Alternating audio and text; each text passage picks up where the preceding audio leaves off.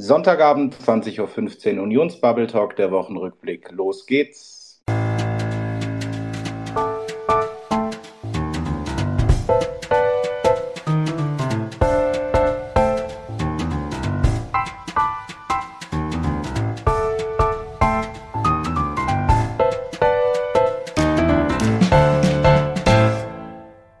Herzlich willkommen am heutigen Sonntag, den 8. Oktober 2023, zu unserem 10. Unions-Bubble Talk, heute als der Wahlrückblick.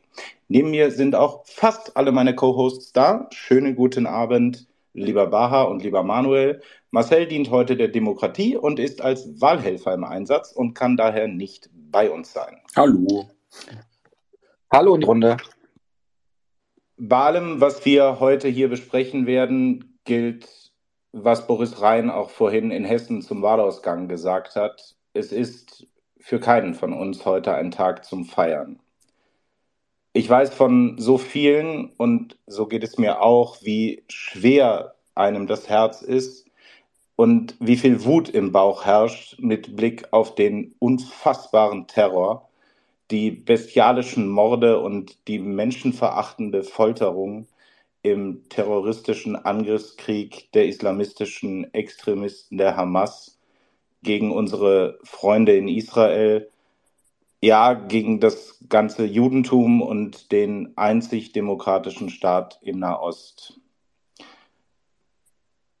Es war ein wichtiges Zeichen, gerade heute am Wahltag, dass die Parteivorsitzenden von SPD, CDU, CSU, Grünen und FDP gemeinsam eine Solidaritätsadresse als Unterstützung und als Ausdruck des beständigen Stehens an der Seite zu Israel veröffentlicht haben. Ich denke, wir alle schließen die Menschen in Israel in unsere Herzen, Gedanken und Gebete ein und sind uns darin einig, dass die Täter möglichst schnell zur Rechenschaft gezogen werden.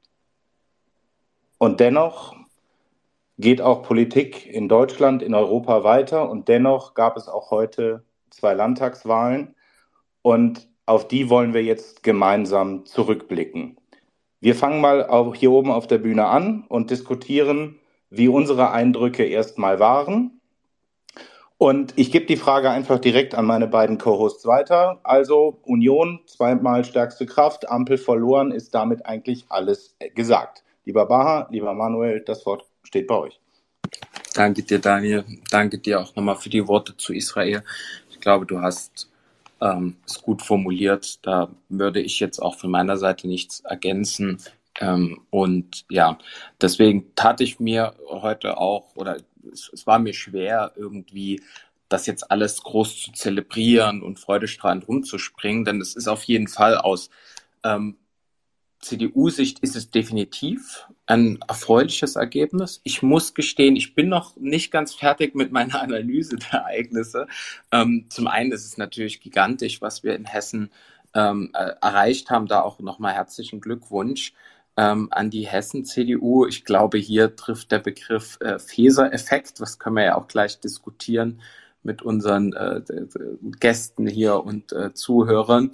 Ähm, der trifft zu. Ein bisschen überrascht bin ich tatsächlich noch von Bayern. Also zum einen, weil ich schon ein etwas anderes Ergebnis erwartet habe, aber habe auch äh, ganz spannend schon äh, Punkte gefunden in den Analysen äh, oder in den Befragungen der Tagesschau, die können wir auch gleich mal diskutieren. Ähm, würde aber erstmal einen Punkt machen und an Manuel äh, übergeben. Also ich bin noch nicht ganz fertig. Ich freue mich erstmal. Es ist ein guter Abend, es ist ein toller Abend, vor allen Dingen für die CDU Hessen. Es ist definitiv ein denkwürdiger Abend für die Ampel und ich hoffe, dass äh, demnächst auch die ganzen Erklärungsversuche äh, beendet sind im Sinne von, ja, es ist alles nicht ganz so wild. Nee, es ist wirklich fatal. Ähm, und man kann es einfach nicht so, also man muss es so sagen, die Ampel ist abgestraft worden in den Wahlen. Das, das ist einfach ein Fakt. Und da würde ich auch gern Diskussionen darum ersparen, aber mal gucken, wo wir hinkommen. Und jetzt erstmal lieber Manuel. Ja, vielen Dank, lieber Bar. Vielen Dank, Daniel, für die einleitenden Worte. Dem kann ich mich äh, natürlich auch nur anschließen. Und ähm, äh, ja, ähm, bezüglich der Analyse geht es mir so ähnlich wie dir, Baha. Ähm, wir sind ja auch äh, immer noch am Abend in den, in den Rechnungen. Die äh, Berliner Runde ist zwar ähm, zu Ende gegangen. Aber ähm, vielleicht ich als Einstieg doch, um mal da etwas inhaltlicher zu werden, äh, würde da erste Gedanken teilen. Man muss ja sagen, äh, in beiden Wahlkämpfen äh, standen, ja, äh, standen wir ja eigentlich als Unionsparteien ähm, schon unter ordentlichem Druck. Uns wurde ja ordentlich ähm, Feuer gemacht äh, seitens der politischen Mitbewerber. Und das in beiden Bundesländern, muss man sagen, ähm, auch sehr unter der Gürtellinie. Denken wir an Hessen zurück ähm, an das, an das, vor allen Dingen an dieses Video, ähm, was dann ja auch ähm, nach einem Tag dann von der SPD zurückgezogen wurde, äh, wofür man sich aber auch nicht so wirklich, ähm, wofür man nicht so wirklich um Entschuldigung gebeten hatte, ähm, wo man versucht hat eben ähm, den Boris Rhein eben ja quasi außerhalb des demokratischen Spektrums zu verorten, was eben sich im Wahlergebnis jetzt auch niederschlägt, dass diese Strategie nicht aufgegangen ist. Ähnliches gilt aber auch für Bayern.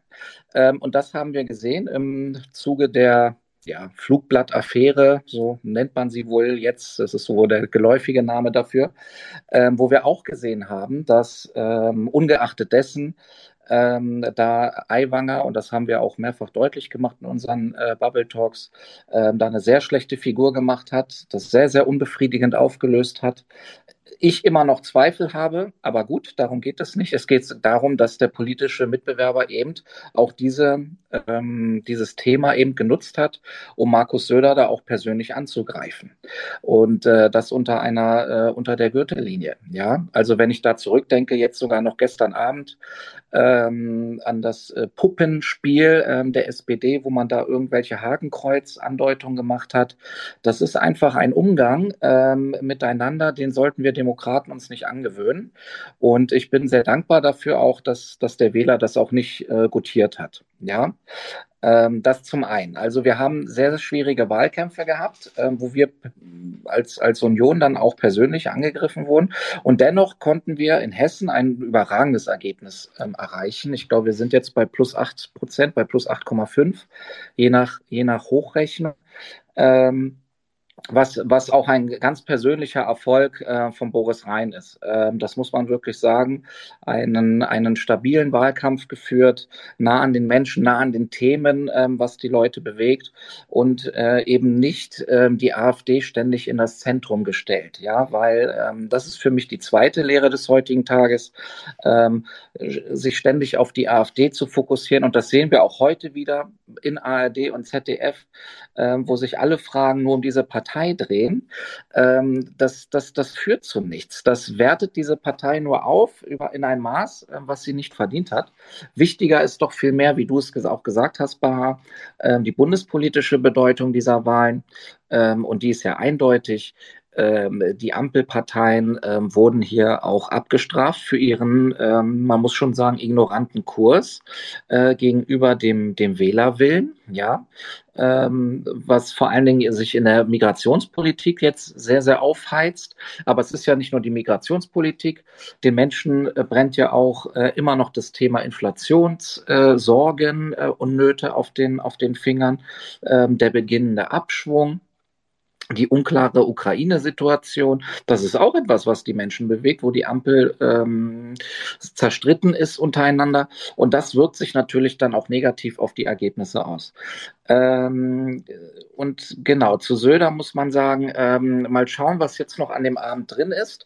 Auch in Bayern ist es ja so, dass wir ein anderes äh, Parteiensystem mittlerweile haben. Ja, wir können nicht mehr sagen, wir haben ähm, in Bayern vier Parteien und die CSU holt die absolute Mehrheit. Diese Zeiten sind vorläufig erstmal vorbei. Äh, insofern ist es immer noch beachtlich, dass die äh, CSU da stabile 36, vielleicht wären es noch 37 äh, Prozent holt, zumindest das Ergebnis ähm, der letzten Wahl hält. Das haben wir von vielen, äh, äh von vielen SPD-Regierungen äh, in den Ländern in den letzten Jahren halt auch nicht gesehen. Ja? Äh, da ging es auch oft runter. Äh, Boris Rhein konnte sich da deutlich verbessern. Und zugegebenermaßen, letzter Gedanke vielleicht noch, äh, natürlich ist es so, dass in diesem Umfeld auch die AfD ähm, Zugewinne äh, generieren konnte. Was mich aber heute besonders stört, und darüber können wir sicherlich auch noch sprechen, ist, dass äh, schon wieder versucht wird, äh, sowohl in Presse, ähm, als auch beim politischen Mitbewerber, dieses, diese Thematik wirklich nur auf uns ähm, abzudrücken. Also uns als Union da in die Hauptverantwortung zu nehmen. Ähm, das ist schon wirklich äh, bemerkenswert, weil wir in Deutschland in den vergangenen, in der Bundesre in der Geschichte der Bundesrepublik äh, eigentlich nie so Politik gemacht haben, dass wir gesagt haben, die Oppositionspartei ist dafür verantwortlich, dass äh, in der Opposition, dass die Opposition, dass eine andere Oppositionspartei nicht stärker wird. Es ist immer die Regierung, die in Verantwortung ist, gute Politik zu machen, für ihre Ideen zu werben. Und Regierungen werden abgewählt. Regierungen werden nicht gewählt. Und hier sieht man jetzt aber wirklich diese, diese, ich muss schon sagen, schizophrene, äh, dieser schizophrene Gedankengang, dass man sich überhaupt gar nicht mehr mit der eigenen Thematik ähm, auseinandersetzen möchte, mit dem eigenen Politikangebot, was der Wähler im Moment einfach nicht möchte. Und das hat sich in den Ergebnissen für die Ampelpartei niedergeschlagen. Ähm, ich glaube, die FDP liegt jetzt gerade auch in der letzten Rechnung bei 4,9 Prozent in Hessen. Wenn sie aus beiden ähm, Landtagen rausfliegen sollte, das wäre ein, ein herber Schlag für die Ampel. Und ich bin da sehr, sehr gespannt, wie es in den kommenden Tagen diesbezüglich weitergeht. Das Manuel, von meiner Seite. Ich habe kurz ja? eine Frage, Manuel, an dich und an, an Daniel. Äh, gibt habt ihr irgendein Gespräch, ein Interview, ein, ein Kommentar heute schon gelesen und gehört? Also vielleicht habt ihr es, ich war jetzt bloß eine Stunde äh, raus gewesen, äh, was vor allen Dingen mal die Frage gestellt hat, was die Wahlen für Olaf Scholz bedeuten oder für Lars Klingbeil oder für ja, also ich fand, also guter Einwand, ähm, komme ich gerne drauf. Ich wollte nur das von Manuel so, ja, einmal schnell aufgreifen. Es ist äh, in der Tat so, dass jetzt in der letzten aktuellsten Hochrechnung, die wir von der ARD haben, Infates DIMAP, da ist für Hessen ist in der Tat so, dass die FDP jetzt bei 4,9 Prozent ist und nicht im Landtag vertreten wäre. Gleichzeitig für die Landtagswahl in Bayern liegt jetzt auch die SPD laut ARD äh, bei 7,9 Prozent. Uh. Also dann hätten die wirklich auch nur noch die 7 vorne. Und das ist ja etwas, was wir jetzt schon im Verlauf des Tages auch gemerkt, oder des Abends, muss man ja sagen, gemerkt hat, oder wir auch haben. Ähm, es gibt mal wieder direkt diesen Fokus auf die CDU. Also es gab ja teilweise wirklich Berichterstattung, wo man gedacht hat, die CDU hat hier massiv verloren und äh, das sei ein Problem von Friedrich Merz mal wieder. Ähm, und der Ampelfokus ging irgendwie so weg. Ich habe das jetzt mal schnell zusammengerechnet. In Hessen hat von wirklich einem normalen Niveau kommend die Ampel insgesamt 12,5 Prozentpunkte verloren. Und in Bayern von einem sehr niedrigen Niveau kommen, sind es immerhin 6,9 Prozent laut den aktuellen Hochrechnungen. Und ich habe von keinem von der Ampel irgendwie gehört, äh, woran es liegt, sondern es wird immer nur in einem, äh, A, in diesem wunderbaren Begriff, den wir in letzter Zeit sehr häufig gelernt haben, in dieser Verantwortungsdiffusion, mhm. irgendwie auf das Gemeinsame und, es, und, und anstatt dann mal eine ehrliche Bestandaufnahme zu machen, was denn eigentlich alles schiefgelaufen ist, kommen auch, also egal wie man fragt, Klingbeil, selbst Toni Hofreiter, im Interview. Äh, wir müssen jetzt nach, nach äh, vorne blicken und die Ampel muss da besser werden und wir müssen da besser werden. Ich habe da vorhin auch schnell einen Tweet zugeschrieben nach dem Motto, ähm, die reden und labern da wirklich die ganze Zeit nur drum und, und, und ziehen trotzdem immer noch einen beständigen Auftrag für den Bund daraus. Und den sehe ich einfach nicht mehr. Wenn man nach diesen Zahlen nach mhm. zwei Ländern mit 14 Millionen Wahlberechtigten einfach nicht sieht, dass die Leute ja, im wahrsten Sinne die Schnauze voll haben äh, von dieser Art Regierung oder von den Inhalten der Regierung, sehr wahrscheinlich beides, ähm, und dann einfach immer nur sozusagen über Kommunikationsfragen oder Stilfragen redet, dann muss man am Ende einfach sagen, das ist schon Realitätsverweigerung. Völlig. Und Daniel, vielleicht noch kurz angemerkt, ich habe es gerade erst gesehen und war schon fast erschrocken. Ist euch aufgefallen, dass in Hessen von den ersten Hochrechnungen heute bis jetzt die AfD nochmal um 1,6 Punkte auf 17,9 gesprungen ist.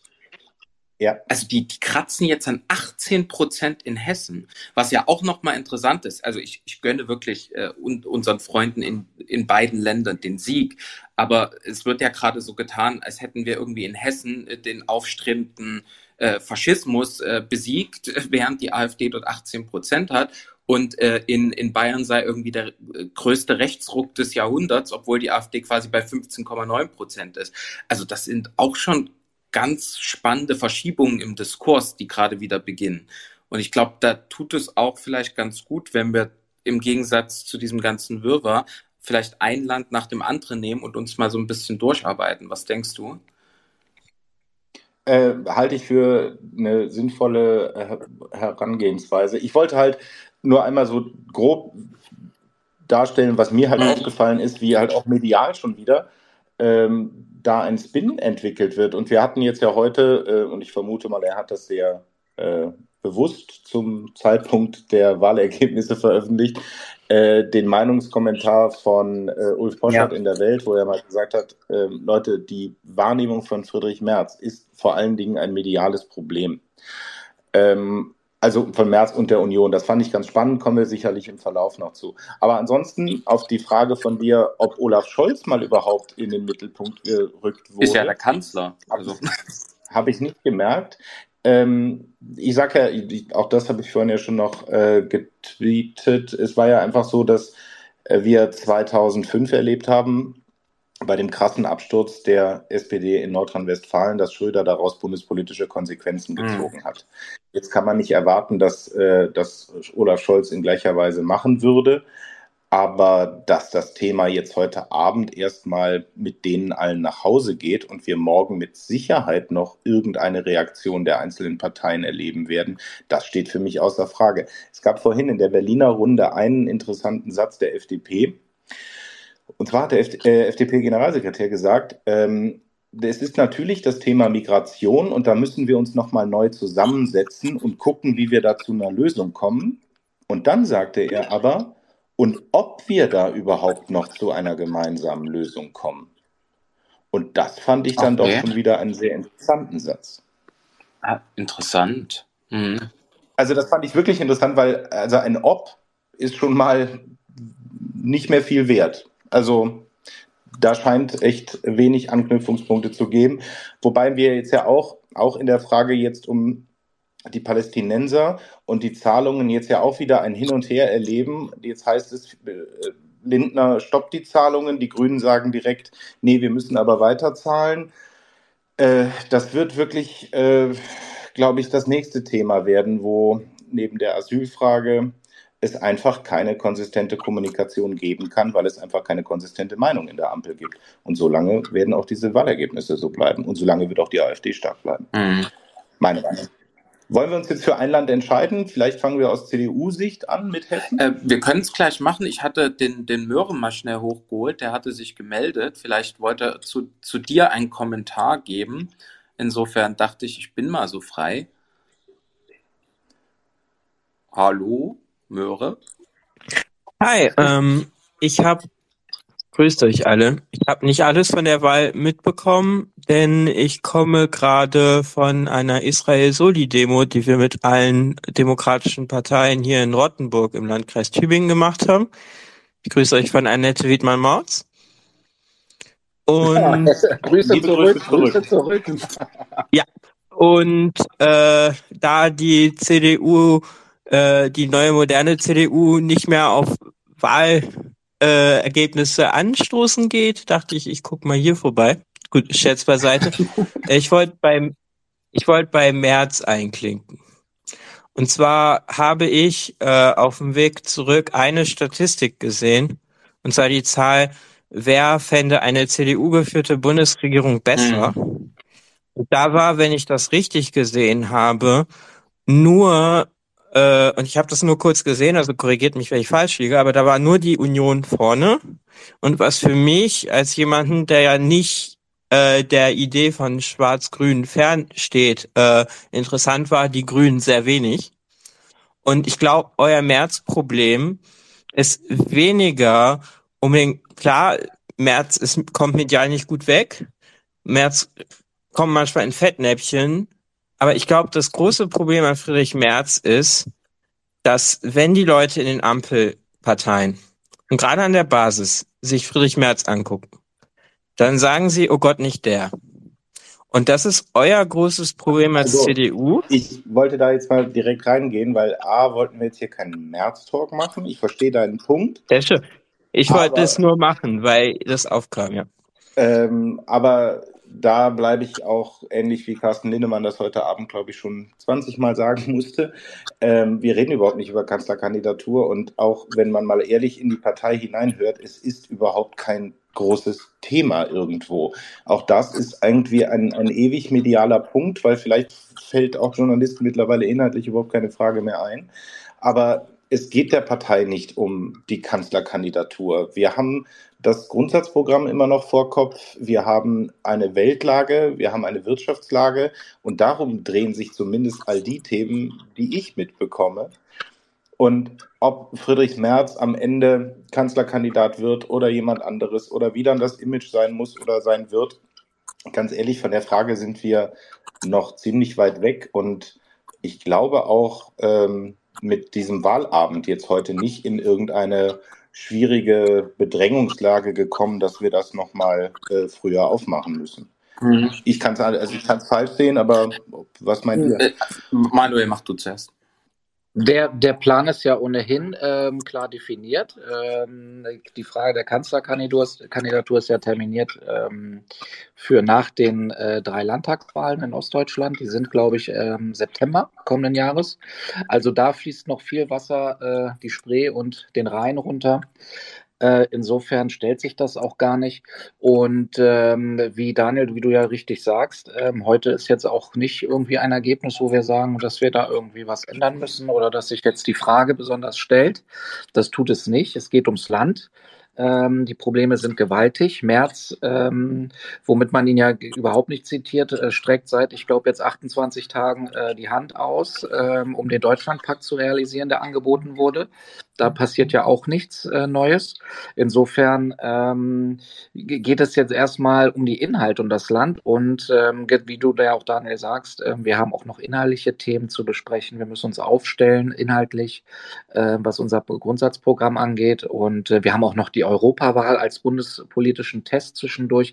Also das ist alles jetzt wirklich zu viel, was man da reinliest. Und ich merke daraus, so sehr ich Möhre deine Frage auch verstehe, das ist halt einfach jetzt, man sucht Ablenkung, um von dem Wesentlichen ähm, abzulenken, haha, äh, indem man einfach äh, sich nicht anschaut, ähm, welchen Faktor eigentlich die Bundesregierung hier oder die Performance der Bundesregierung in dem Abschneiden der Parteien äh, in den Ländern hat. Ja, und de- dessen will man sich nicht stellen.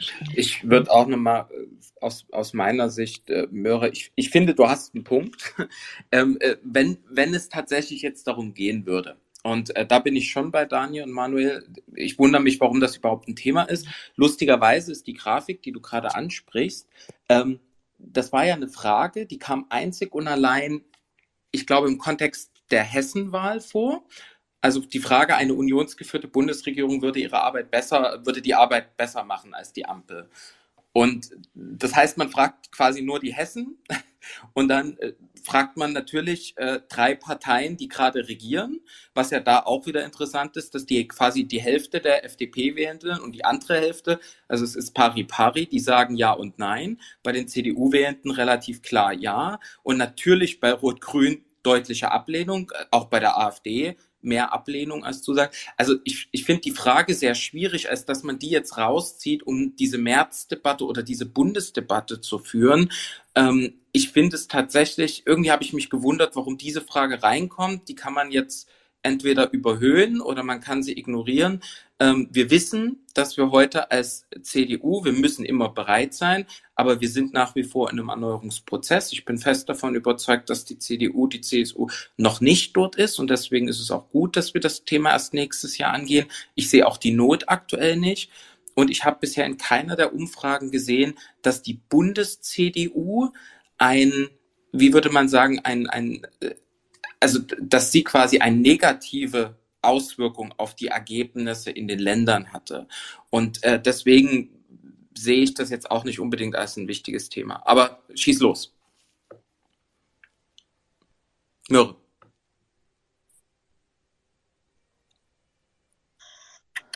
Also ich, ich sehe die Perspektive aus eurer Sicht. Ich finde auch, es ist ein großer Vorteil von euch, dass ihr euer Grundsatzprogramm jetzt schreibt und nicht ein Jahr vor der genau. Zeitenwende. Ähm, aber aus, aus der Ampelperspektive, die Frage ist doch immer, und es wurde auch gerade der Kommentar von Bishan Chesarai angesprochen, und die Frage ist ja immer wieder, und die wird medial auch gespielt, überlebt die Ampel mhm. noch? Und ich glaube, der Kernfaktor, warum überlebt die Ampel, ist, jede Partei, die in Deutschland in der Bundesregierung regiert, ist eine staatstragende Partei. Die Linkspartei regiert nicht, die AfD regiert nicht, alle sind staatstragende Parteien. Sie verstehen, dieses Land ist in einer Krise und die Leute sehen nicht, wo ist die Alternative. Und dementsprechend ist einfach nur aus Ampelsicht, diese Regierung wird weiter existieren und ob sie weiter elendig hinkraxelt oder ob sie dieses Land voranbringt, das sei allen Menschen äh, freigestellt. Aber diese Regierung wird weiter existieren, einfach nur, weil die Alternative fehlt. Und das ist der einzige Punkt, den ich machen willst, wollte. also das ist die Ampel. Willst du jetzt wirklich, dass wir sagen, wir sind die Alternative? Das, den Gefallen tun wir dir nicht. ja. Also ähm, dazu vielleicht noch, also ich bin ja Verfechter davon, dass eine Demokratie größere Probleme hat, wenn sie sagt, sie hätte keine Alternativen mehr. Ähm, ohne jetzt irgendwie auf den Namen der äh, blauen Partei da anzusprechen. Ähm, ich halte es für absolut ähm, möglich, dass wir in den nächsten Tagen massive Verschiebungen noch sehen werden, auch auf Bundesebene. Man weiß nie, welche Dynamik sowas auslöst, ob die FDP jetzt noch reinkommt oder nicht. Ähm, ich glaube, das ist dann die neunte, achte Landtagswahl, wo die FDP wirklich so massiv abstürzt.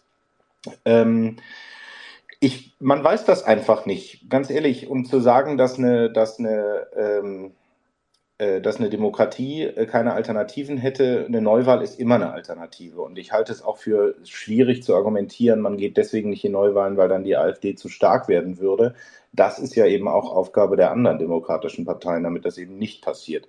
Also da bin ich wirklich kein Freund von zu sagen, wir können nicht neu wählen, weil, ähm, weil, weil dann hätten wir ein schwierigeres Wahlergebnis. Das glaube ich nicht. Gut. Ich glaube, da machen wir einen Punkt. Ähm, Möhre, wir können dich oben lassen, wir können dich auch wieder zurückschieben, aber ähm, wir machen mal weiter im Programm. Ja, es kommen auch gerade neue Hochrechnungszahlen für Hessen rein vom ZDF.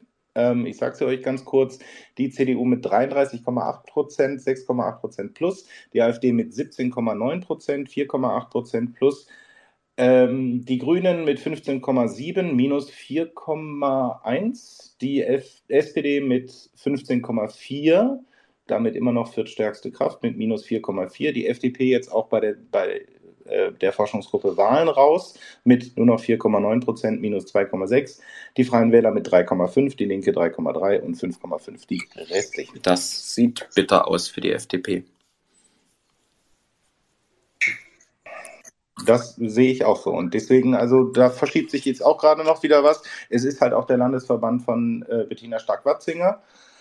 Äh, auch die ist äh, Ministerin im Bund und äh, man weiß halt wirklich nicht, was sich äh, daraus noch ergeben kann. Äh, an die gesamte Zuhörerschaft nochmal der Punkt, auch wenn ihr Fragen habt äh, oder Kurzkommentare abgeben wollt zum Wahlergebnis, zu unserer Diskussion, meldet euch und dann können wir euch auch rannehmen. Aber Manuel wollte gerade noch was sagen. Ähm, ja, ähm, da ist ja wirklich sehr, sehr viel Spiel drin, aber man merkt wirklich, wie ähm, anscheinend ja die We äh, Briefwahlstimmen auseinanderfallen mit dem, was, was heute die Urnenwähler ähm, abgegeben haben in den Wahllokalen. Ähm, ich wollte nur noch mal einen Gedanken einwerfen, auch ähm, man darf ja auch nicht vergessen, in Hessen eigentlich, das war ja mal ehemals ein, ein Stammland der SPD, da regieren wir jetzt auch schon seit knapp ähm, 25 Jahren, ich glaube seit 99, wenn ich mich nicht irre. Ähm, und in Bayern sowieso, ja, seit, seit Ewigkeiten. Ähm, also da tue ich mich auch immer schwer, ähm, solche Wahlergebnisse da irgendwie abzuwerten. Ähm, weil das ist schon wirklich eine Leistung, dass wir da auch in Hessen jetzt zum Beispiel den, den ähm, zweiten Ministerpräsidenten, den dritten Ministerpräsidenten, glaube ich, äh, jetzt dann auch durchbringen werden. Ähm, also den Wechsel geschafft haben, ja, ohne, ohne ja, wir sind von, von Koch zu Bouffier zu Rhein. Genau, so. Also ohne, ohne, dass wir da eine Wahl verloren haben, dass wir da quasi den Staffelstab übergeben haben. Und man muss wirklich sagen, in der heutigen Zeit, das Parteiensystem ist nun mal so, wie es ist seit dem 20. Äh, seit dem, seit 2021. Ähm, das ist schon eine Leistung. Ähm, das sollte man nicht, nicht kleinreden. Und ähm, hier noch ähm, Stimmgewächse, Stimmzuwächse zu generieren, das ist vor allen Dingen auch die persönliche Leistung von Boris Rhein, ähm, der wirklich einen sehr, sehr guten Wahlkampf gemacht hat mit den Parteifreunden in Hessen. Herzlichen Glückwunsch auch nochmal an dieser Stelle. Ich bin mir sicher, in, äh, in äh, Darmstadt, äh, in Darmstadt, in Wiesbaden wird, wird gefeiert. Ähm, Darmstadt. Wie bitte? Wie kommst du auf Darmstadt? Jetzt mal ehrlich. Ähm, er fängt beides mit D an, äh, dachte ich, aber nee, äh, Wiesbaden ist richtig, ja. ich war noch, ich war nur einmal in Wiesbaden am Bahnhof. Ähm, der ist ja auch sehr überschaubar. Es ist ja ein nettes Fleckchen da. Aber ähm, ähm, ja, wie gesagt, ähm, herzlichen Glückwunsch an dieser Stelle. Das ist wirklich ein tolles Ergebnis, wie ich das nochmal gesagt habe, ähm, in schwierigen Zeiten, ähm, die wir da erlebt haben im Wahlkampf.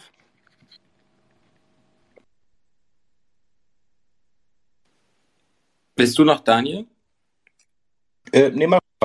Okay, ich bin bei Hessen bin ich tatsächlich noch nicht ganz so weit. Ich finde es ganz spannend, ähm, weil ich so ein bisschen versuche, ähm, Bayern und Hessen äh, ständig zu vergleichen heute. Und ähm, was mir bei Hessen Tu das nicht, tu das nicht, tu das nicht. Ja, ja. Aber was mir bei Hessen aufgefallen war, bei den Zahlen von äh, oder den, den, den äh, Wählerbefragungen, die äh, beim ARD zu sehen waren, ähm, dass tatsächlich mehr der Befragten, und es war keine kleine Zahl, ähm, eine Kroko gegenüber dem Schwarz-Grün-Bündnis bevorzugen. Also das äh, fand ich ganz spannend. Vielleicht gibt es ja sogar Hessen hier in der Runde, die uns das erklären können, ähm, auch angesichts des Ergebnisses. Also manchmal weiß ich ja immer nicht, was ich von diesen Zahlen halten soll, die man da bekommt, aber es war doch ein deutlicher Abstand gegenüber Schwarz-Grün, so dass ich doch interessiert daran bin, mehr zu erfahren, warum die Wähler zum einen sagen, ja, finde ich super, wie es bisher ist, oder liegt es vielleicht nur an Boris Rhein und sie sagen, wir wollen aber die Grünen nicht. Ähm, und das Zweite, was ich gesehen habe, ist, dass trotz der enormen Zuwächse, die wir ja bekommen haben in Hessen, siehst du relativ klar, dass auch hier, äh, gibt es dann zu Bayern noch ganz interessante Zahlen, aber dass die CDU ähm, deutlich an Kompetenzen verloren hat.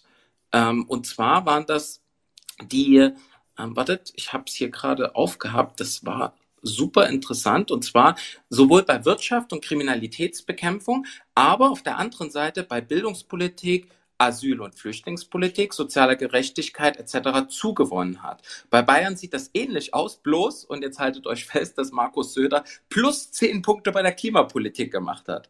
Also Markus Söder ist wohl der Klimaministerpräsident in den Augen der Wähler. Deswegen wird das noch ganz spannend.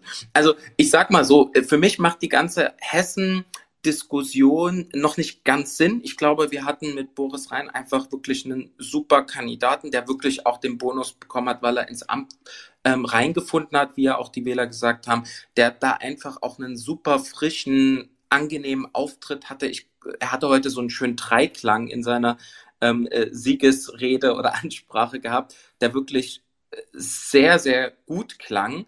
Und ich glaube, diese Bodenständigkeit, diese Sympathie, die hat durchgeschlagen. Und dann muss ich ehrlich sein, ich glaube, dieser unerwartete ähm, Zuspruch in den letzten Tagen jetzt nochmal, der dieses Ergebnis hochgepusht hat, das war tatsächlich das, was ich am Anfang als Feser-Effekt bezeichnet habe. Ich glaube, dass sowohl Fesers Performance als auch ihr Umgang im Wahlkampf mit dieser Doppelrolle und zuletzt die SPD ähm, mit ihrem Angriff durch dieses Video, was wahrscheinlich jeder mitbekommen hat, meines Erachtens der CDU da nochmal deutlich geholfen hat und die letzten Wechselwähler oder Überlegenden ähm, in unsere Richtung geschoben hat. Deswegen denke ich, wir haben vieles richtig gemacht, aber wir hatten zum Schluss auch nochmal Glück ähm, und Unterstützung von der Gegenseite, die dazu kam. Das gehört vielleicht zur Wahrheit dazu. Genau, ansonsten ähm, habe ich den Herrn Siebecke mal hochgeholt. Herr Siebecke, hallo.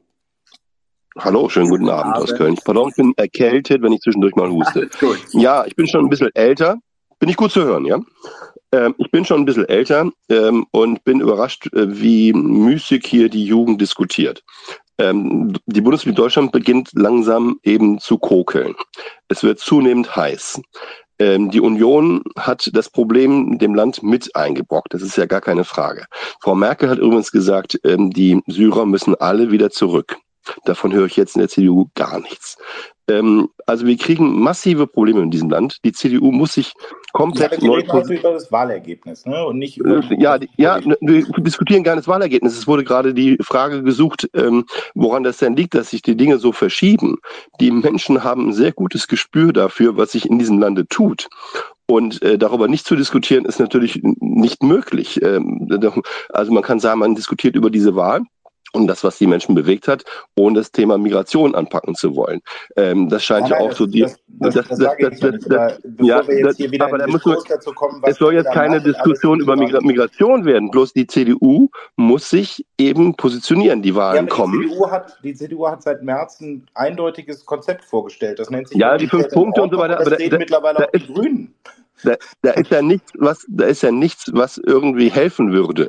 Ähm, sondern äh, die Länder Dänemark und andere haben es ja, Österreich auch, haben es ja vorgemacht. Und äh, die Punkte werden immer noch nicht aufgegriffen.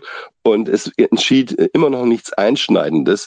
Und das ist etwas, ich bin auch Vater von drei Kindern, äh, wo ich nur sagen kann, das, das, das, das geht für die CDU auch nicht gut ähm, da wird sie weiterhin die AfD bedienen und das dann eben nicht zu Unrecht, weil die Leute sagen, wir wollen das Problem gelöst bekommen. Und es ist äh, vollkommen egal, wie die AfD sonst positioniert ist. Dieses Problem muss vom Tisch. Ja. Und ähm, das ist etwas, was, äh, wie gesagt, auch am heute am Abend, ich kann verstehen, dass die CDU nicht dramatisieren will.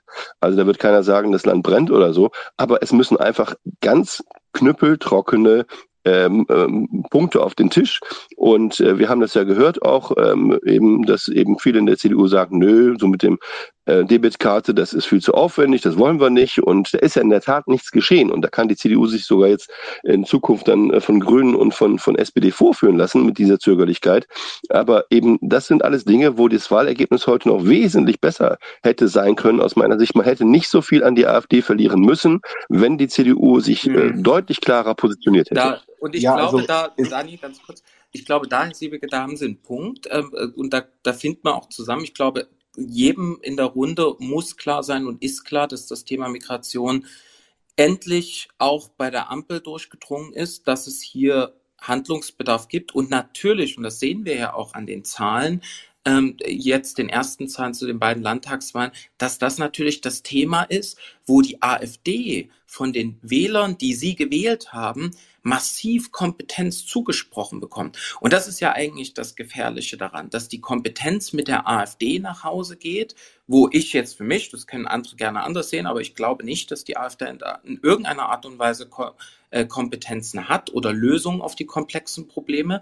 Und gleichzeitig trauen die Leute halt den anderen Parteien, und dazu gehört auch die CDU und die CSU, ich habe die Zahl mir in Bayern angeguckt, da hat auch die CSU bei den Themen innere Sicherheit etc. deutlich verloren. Und die AfD momentan profitiert von zwei Themen, Wirtschaft und Migration. Und in beiden Themen spielt sie natürlich mit den Ängsten, weil die Leute besorgt sind. Also da haben sie definitiv einen Punkt. Und natürlich ist es unsere Aufgabe, darauf ähm, hinzuweisen. Ähm, wir wollten tatsächlich versuchen, natürlich die Länder uns separat anzugucken, weil wir sonst halt von Bundes- zu Landesebene springen und dann von, von A nach B. Aber ich, ich sehe Ihren Punkt und ich denke auch, dass, dass da niemand widersprechen wird. Also ich greife das vielleicht nochmal etwas konkreter mhm. auf, einmal kurz die Fakten, weil jetzt gerade genau sieben Tage ist es her, dass äh, Carsten Lindemann und Thorsten Frey, parlamentarischer Geschäftsführer und Generalsekretär, einen knallharten Asyl Vorschlag gemacht haben im Rahmen des Deutschlandpaktes mit fünf Punkten. Die CDU fordert stationäre Grenzkontrollen, Einführung von Chipkarten, Transitzonen und Abschiebezentren, Stopp freiwilliger Aufnahmeprogramme und mehr sichere Herkunftsstaaten. Dass die AfD es immer schafft, noch irgendwie was draufzusetzen, dabei auch schriller zu sein und mit Ängsten zu spielen, das ist ein Kommunikationsproblem, was die CDU hat. Die Forderungen, die wir aber jetzt mittlerweile wirklich seit März aufstellen und jetzt nochmal sehr konkret in diese fünf Punkte gefasst haben, die sind weg von dem Kurs, den wir sagen wir mal, seit 2018, seit 2019 haben wirklich auch selber schleifen lassen. Das ist komplett korrekt. Aber wir sind da schon längst in der Wende hin. Wir können nur nicht so schrill und so dramatisch sein wie die AfD. Und das muss ich auch ganz sagen. Um Will ich auch nicht. Es geht nicht um schrill. Also es um zwei Punkte. Ich glaube, das haben die Leute auch ganz gut verstanden. Äh, das eine ist, dass wir handeln müssen. Wir können nicht irgendwohin Geld überweisen und dann sagen, löst mal unser Problem. Das klappt nicht mehr. Die Bundesrepublik Deutschland muss jetzt selber handeln. Sie hat ja eine EU blockiert, aber ich gehe jetzt mal nur von der Bundesrepublik Deutschland aus. Also das ist eine. Wir müssen handeln. Wir müssen selber uns nicht mehr abhängig halten von anderen Entscheidungen, sondern wir müssen selber entscheiden. Das ist das eine. Zu diesen Entscheidungen, das ist nicht schrill, gehören eben auch Pushbacks ganz grundgemäß, äh, grundgesetzgemäße ähm, Pushbacks, äh, die sind selbstverständlich erlaubt. Das ist kein schriller Ton der AfD, sondern hat die AfD einfach recht. Und, ähm, und da, wo man sieht, dass die AfD einfach richtig liegt, auch im Empfinden der Menschen, da ist die CDU dann zu spät dran. Ja, aber äh, zu sagen, weil das die AfD fordert, tun wir es nicht. Also da ist die CDU weit zurückgeblieben. Das Problem ist so dringend, ich will nicht über das Problem reden, aber dass die CDU vor die AfD kommen muss, von der Lösungskompetenz her, von der Klarheit her, von der Struktur her, wie sie auftritt. Und das vermisse ich. Sie hechelt hinterher, anstatt vorne wegzugehen und wirklich sich anzuschauen, was hat Dänemark gemacht, was haben die Schweden gemacht, was hat Österreich getan, was machen die Italiener.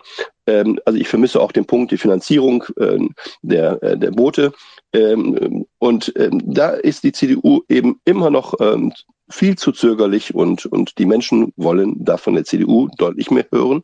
Wie gesagt, wenn es die CDU nicht liefert, wandert die Stimme erstmal zur AfD. Und ich glaube, da können wir auf jeden Fall äh, das, das mitnehmen. Danke, Herr Siebeke. Ein Kollege hatte auch Ihren Punkt mit aufgegriffen. Ich habe es im Chat gesehen und meinte auf meine Frage hin vor uns, warum denn die Hessen äh, eine Kroko gegenüber Schwarz-Grün bevorzugen, meinte er, die Vermutung liegt nahe, dass es tatsächlich auch mit der Migrationspolitik zusammenhängt, weil Schwarz-Rot ähm, quasi mehr ein Garant dafür wäre, dass man in der Migrationspolitik vorankommt, im Gegensatz zu ähm, Schwarz-Grün. Und ähm, deswegen, ich würde den Punkt äh, einfach nochmal mitnehmen und den Manfred jetzt zu Wort kommen lassen, der auch schon gewartet hat. Vielen Dank, Herr Siebecke. Und Manfred, du bist dran. Ja, schönen guten Abend. Vielen Dank, dass ich sprechen kann hier als Neumitglied. Ähm, ähm, folgendes, ich hatte eben ja auch schon was in den Chat reingeschrieben. Ich möchte mal bei den Wahlen von, äh, von heute Abend bleiben. Ähm, und zwar ähm, ist es so, ich, also ich habe mal Geschichte studiert und ich weiß halt auch, ähm, was, was, die, äh, was die SPD halt auch Stabilisierendes geleistet hat in, der letzten, äh, in den letzten 100, 150 Jahren, auch für dieses Land immer eingestanden ist.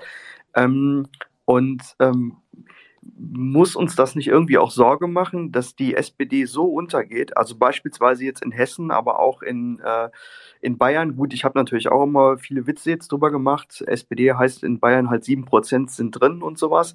Aber irgendwie, ich weiß nicht, irgendwie ist das für mich schwierig. Und ähm, für uns ist das ja, glaube ich, auch problematisch, weil uns, äh, weil je stärker halt die AfD wird, ähm, desto, desto mehr, also wenn die Zahlen so, also weiß ich nicht, wenn die dann halt trotzdem immer so 20 Prozent holen, die, äh, die äh, ähm, also halt die SPD und die Grünen, dann äh, kriegen wir trotzdem immer weiter die Ampel. Also das ist so eine Sorge, ähm, die ich halt habe. Ne? Ähm, vor allen Dingen, weil halt so die bürgerlichen also mir fehlt einfach die bürgerliche Perspektive dann, wenn die SPD so, so schwach wird. Also das ist äh, irgendwie so, ich meine, das ist zwar jetzt sehr taktisch, aber ja, und ähm, genau. Das ist, das ist so die Frage, die ich mal in die Runde stellen wollte. Aber du hast vollkommen recht. Ja, ich glaube, Man Manuel kann das am besten beantworten. Ja, ich habe nämlich auch mal Geschichte studiert. Nein, Spaß. Ähm, ähm, tatsächlich, äh, Manfred, du hast da einen sehr, sehr guten Punkt und das ist auch etwas, was mich besorgt, weil ähm, wir stellen ja fest, äh, wir haben ja eine extreme Schieflage im Parteiensystem aktuell. Ähm, wir haben ja eigentlich traditionell immer gehabt und das hat ja auch die Bundesrepublik äh, eigentlich auch stabilisiert, die zwei großen Volksparteien der Mitte, die einmal die SPD, die so Mitte-Links integriert und einmal wir, die Mitte-Rechts integrieren. So, jetzt fällt aber die SPD ähm, aus. Ähm, weil sie ähm, irgendwie, ich weiß nicht, das ist so meine These, sich irgendwie so jetzt in den letzten 20, 30 Jahren so ein bisschen abgekapselt hat von ihrer eigentlichen Stammwählerbasis. Und das sind ja ähm, Arbeiter, Lohnarbeiter, einfache Angestellte äh, und so weiter, Arbeitslose möglicherweise auch. So und davon äh, möchte die SPD aber irgendwie anscheinend nichts mehr wissen und schämt sich so ein bisschen dafür.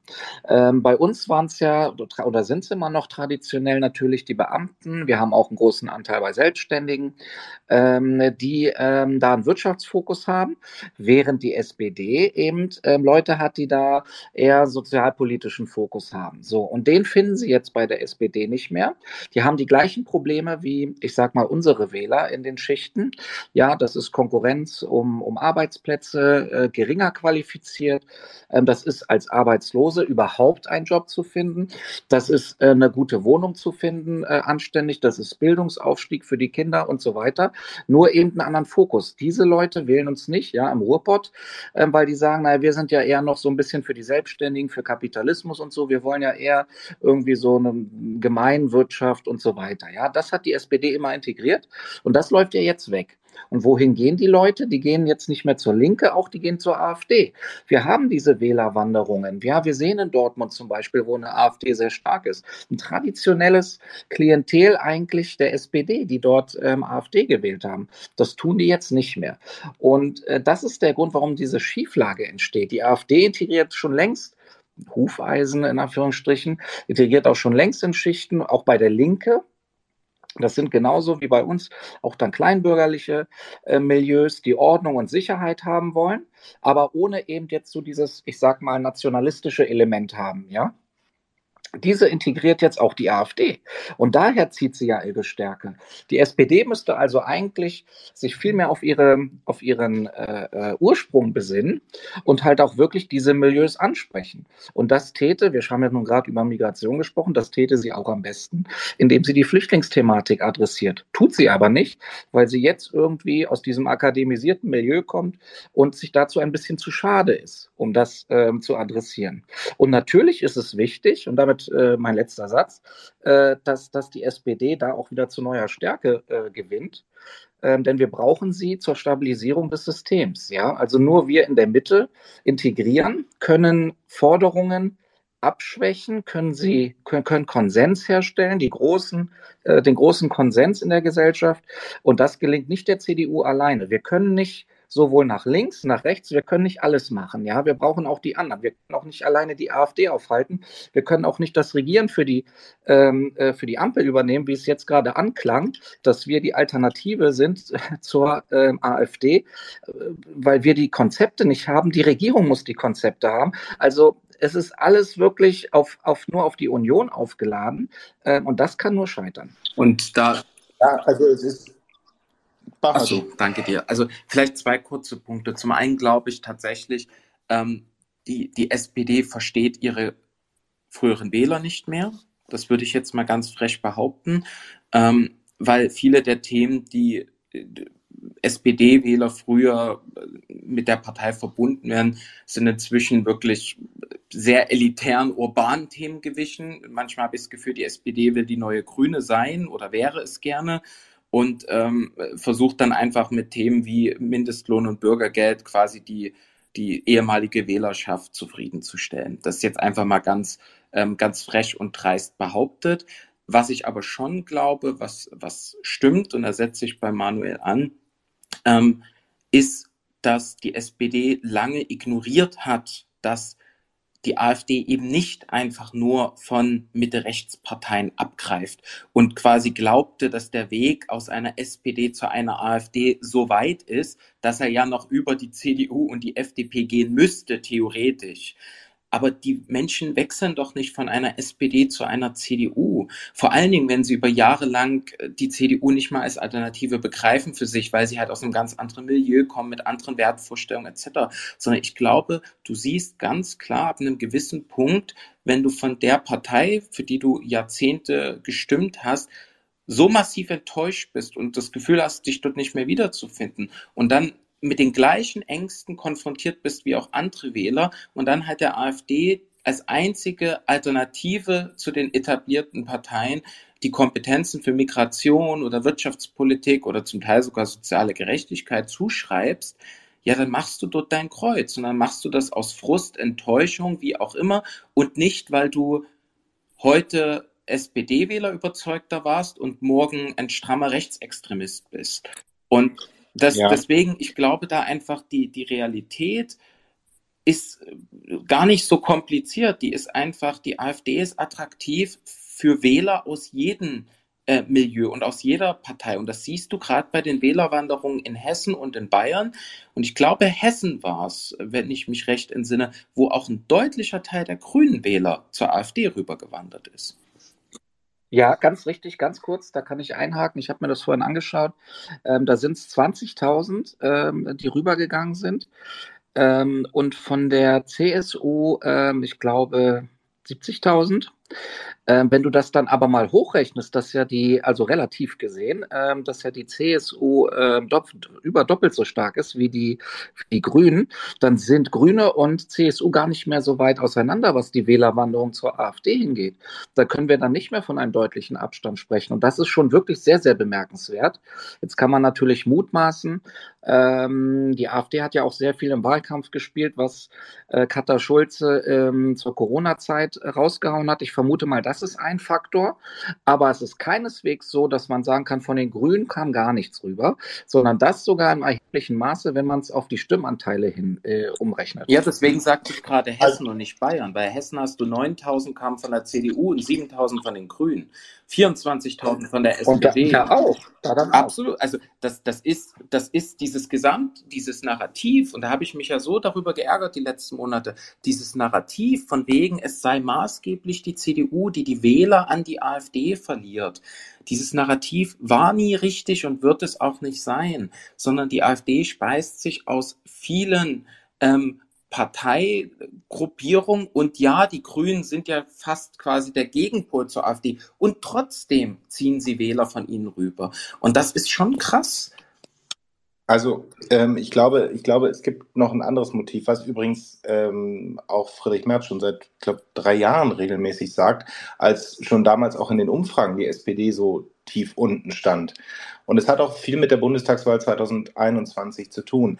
Ähm, es gibt diesen stehenden Satz, dass Volkspartei eigentlich nie alleine passieren kann. Also eigentlich brauchst du zwei Volksparteien. Und es bleibt ja auch die ewig gültige Regel, dass Wahlen in Deutschland in der Mitte gewonnen werden. Schröder 98 hat die SPD weit ins Mitte-Rechtsspektrum geöffnet. Ähm, dann ja auch in der Regierungspolitik, wenn wir uns erinnern. Ähm, und ich glaube, dass die Bundestagswahl 21 in dem Kampf zwischen Grünen und SPD, wer jetzt eigentlich die Hegemonialmacht für die linke Volkspartei wird, dass das ziemlich viel auch an Verschiebungen mit sich gebracht hat. Jetzt mal unabhängig davon von der Abspaltung der Linken etc. Wenn sich aber die linke Seite jetzt noch weiter zerfasert, äh, zerfasert, Entschuldigung, Oh Gott, wirklich. Okay, den nehmen wir mit. okay. Ähm, wirklich weiter zerfasert, wenn jetzt da noch Wagenknecht dazu kommt und wie auch immer man die dann einschätzen mag oder so, dann ist das ebenfalls nicht gut, weil was Manuel schon sagte, also die Integration von ganz links in die Mitte und für uns von ganz rechts in die Mitte, das waren immer die zentralen Aufgaben. Dafür brauchtest du aber auch diese Gegenpole im demokratischen Spektrum. Und das ist leider komplett verloren gegangen auf der linken Seite. Und ich habe eher den Eindruck, dass wir innerhalb der CDU jetzt seit anderthalb Jahren gemerkt haben, dass wir diesen Pol rechts wieder verstärkt aufbauen und aufbauen müssen. Das vielleicht jetzt nur noch mal als Gedanken und der Manfred will noch mal was sagen. Ja, äh, ja, äh, ich habe noch ein, eine kleine Ergänzung zu dem, was Manuel eben gesagt hat.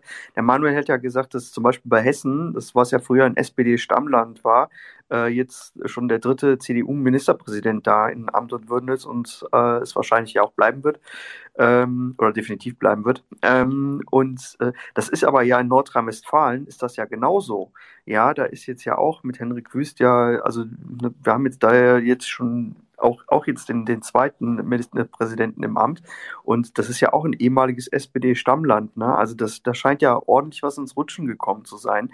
Ähm, und dann ähm, wollte ich noch mal fragen, ähm, es ging jetzt, ich habe letzte Woche da so ein paar Umfragen gesehen, ähm, dass sogar, also dass jetzt auch hier in Baden-Württemberg Gott sei Dank die CDU vor den Grünen liegt. Ähm, und ähm, ja, das, das ist eine. Und das andere, ich, ich komme ja aus Mannheim, das ist ja auch nicht so weit von, äh, also direkt auf der, direkt jenseits der Stadtgrenze geht ja Hessen los. Ähm, ich kann's, also ich habe halt auch ein paar Bekannte, die halt in Firnheim dann wohnen, ne, die halt dann, sag ich mal, dann halt schwarz-grün dann halt auch erleben.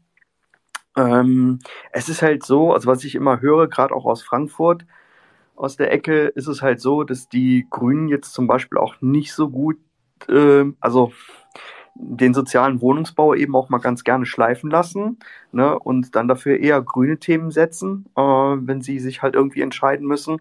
Und ich glaube, das kann halt auch ein Grund sein, warum in Hessen ähm, Schwarz-Rot favorisiert wird, weil man dann doch eher denkt, die SPD macht dann baut dann doch mal eher ein bisschen ein paar Häuser mehr oder hat dann mal äh, ein Herz für die Mieter. Ne? Also das kann halt auch sein, dass ja, es halt das daher geil wird's im Bund aber auch nicht. Ne? Also, also weiß ich nicht, ob, also das Bauthema fand ich beispielsweise für die SPD halt ein verlorenes Thema. Ich fand auch äh, die fairen Mieten in Bayern sehr interessant von denen gesetzt, wenn die gleichzeitig im Bund eben komplett versagen beim Wohnungsbau.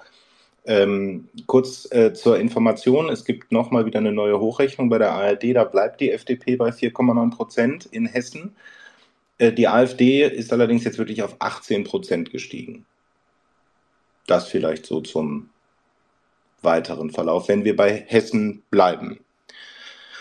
Nancy Faeser, hat das geklappt mit dem Wahlkampf? Ähm, ich glaube, da sind wir uns relativ schnell einig, dass das nicht der Fall ist. Aber kann sie Innenministerin bleiben? Das ist die Frage. Manuel. Darf sie Innenministerin bleiben, ist dann eher die Frage. Also jetzt, sie möchte ja anscheinend, aber jetzt ist das wirklich eine Kanzlerentscheidung ähm, dass, äh, äh, dass er da jetzt entscheiden muss. Ähm, ich denke, die Partei hat die Nase voll, aber letztendlich hat er ja die Hoheit über das Kabinett und muss über die äh, Zusammensetzung des Kabinetts entscheiden. Ähm, für mich meine persönliche Meinung, sie kann natürlich nicht äh, Ministerin bleiben. Ähm, sie ist sehr angeschlagen, sie hat sich da falsch entschieden. Ähm, die Doppelbelastung ist auch auffällig geworden.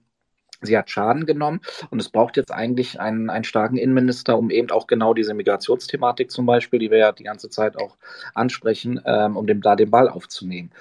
Interessant. Ja, aber fandest, fandest du es fandest jetzt heute Abend beispielsweise glaubwürdig, dass Kühnert, Esken, Klingbeil alle gesagt haben, nein, das hat in dem Bund überhaupt nichts zu tun. Nancy Faeser ist die beste, die wir da je hatten, weil in mhm. acht Jahren sind keine, äh, keine Fortschritte auf EU-Ebene geleistet worden und sie hat das jetzt geschafft kurze Parenthese dazu, da ist noch gar nichts geschafft. Ja, also wir haben jetzt gerade in Granada ja erlebt, dass Ungarn und Polen sagen, na, mit uns nicht.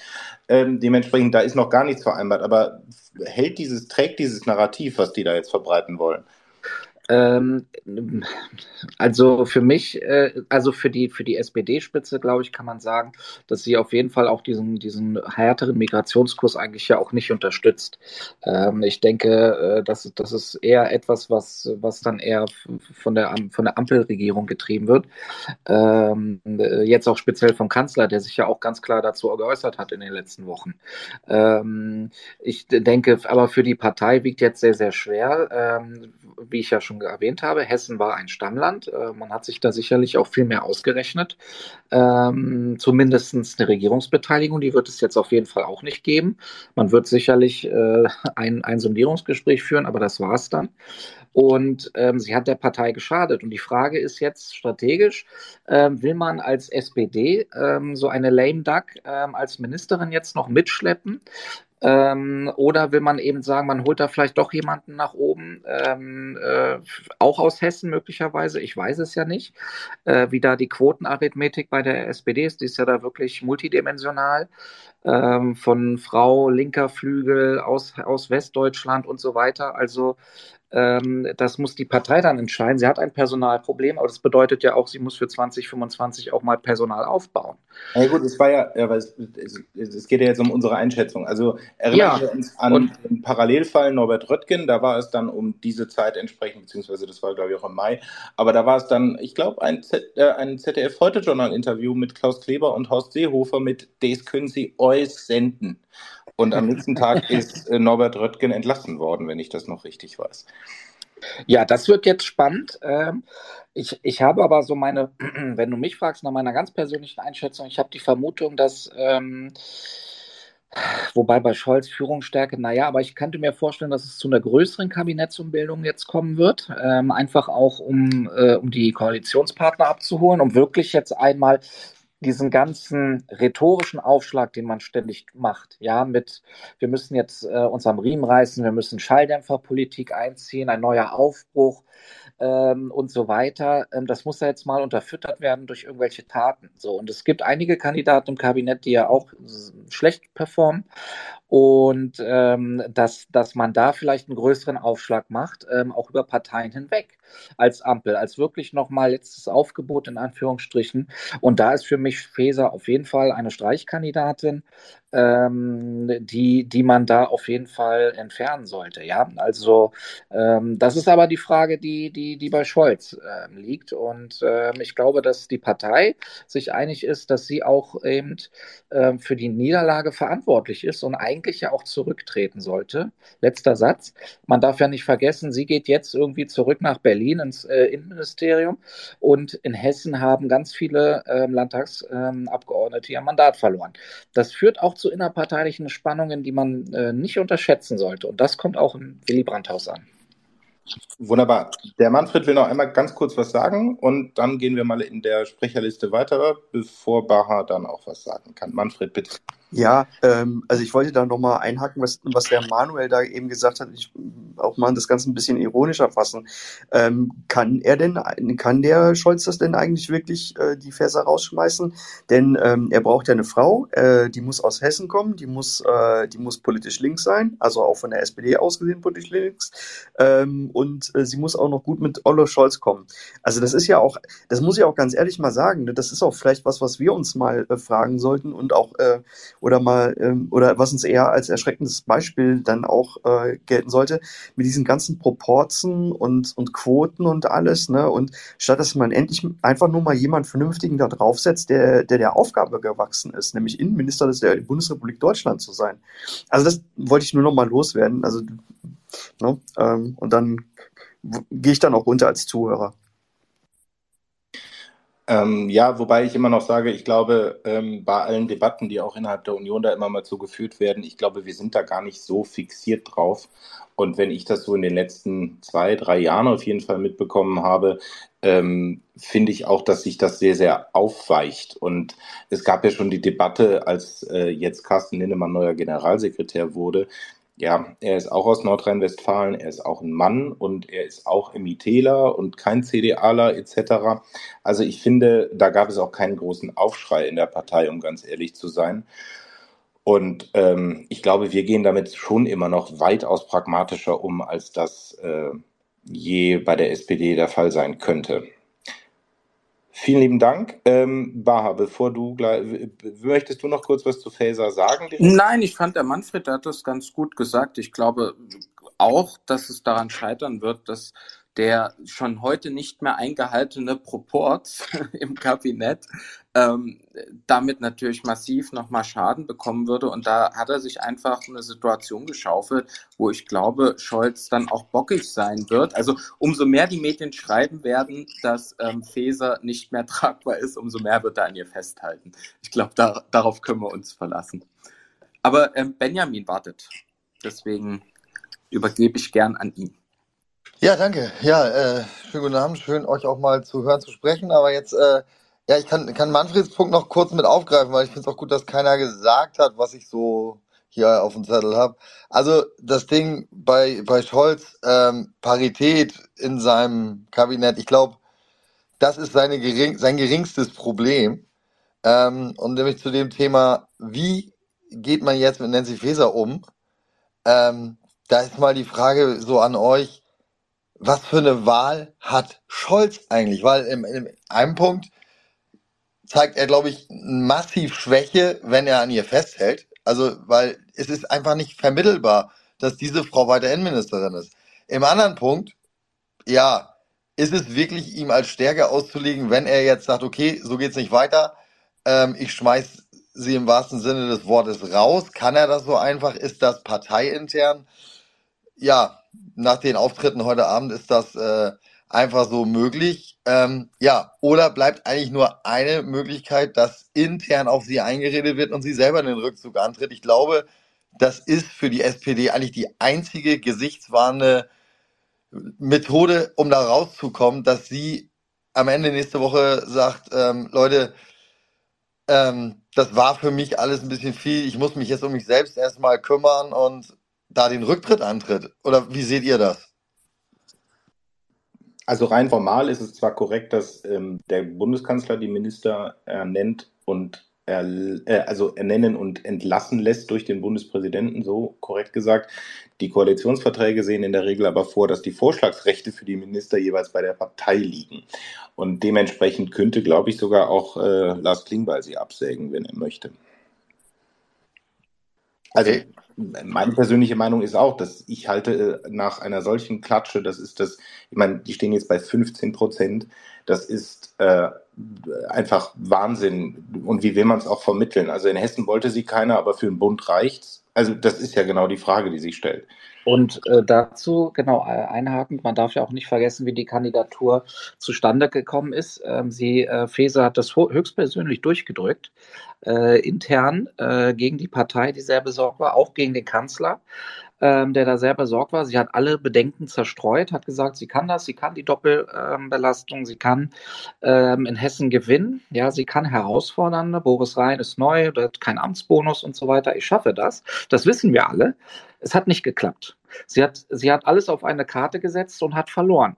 Und wenn du all in gehst und verlierst, dann bist du leider weg vom Tisch. So ist es einfach. Und Benjamin, wenn du das richtigerweise sagst, am besten für alle Seiten wäre es, wenn sie das auch selbst einsieht ähm, und ihren Rücktritt selbst ähm, im Ministerium dann erklärt. Ja, danke fürs Zustimmen. Äh, ich glaube auch tatsächlich, äh, Daniels Einwand, auch Klingbeil könnte das eventuell ähm, ich glaube, für den wäre das auch ein Todesstoß, wenn der das machen würde. Also das wäre, glaube ich, intern, dann, dann wäre es für den Kanzler noch einfacher, als den Weg zu gehen. Von daher, ja, ich bin gespannt, ob sie tatsächlich diesen Weg geht. Aber es war ja schon von Anfang an das Thema, dass sie vielleicht nur Innenministerin geworden ist, um in diesem Wahlkampf gestärkt zu gehen. Und ja, man sieht ja, was dabei rausgekommen ist. Also von daher wird spannend, wie der Kanzler und die SPD damit umgehen. Schauen wir mal. Danke.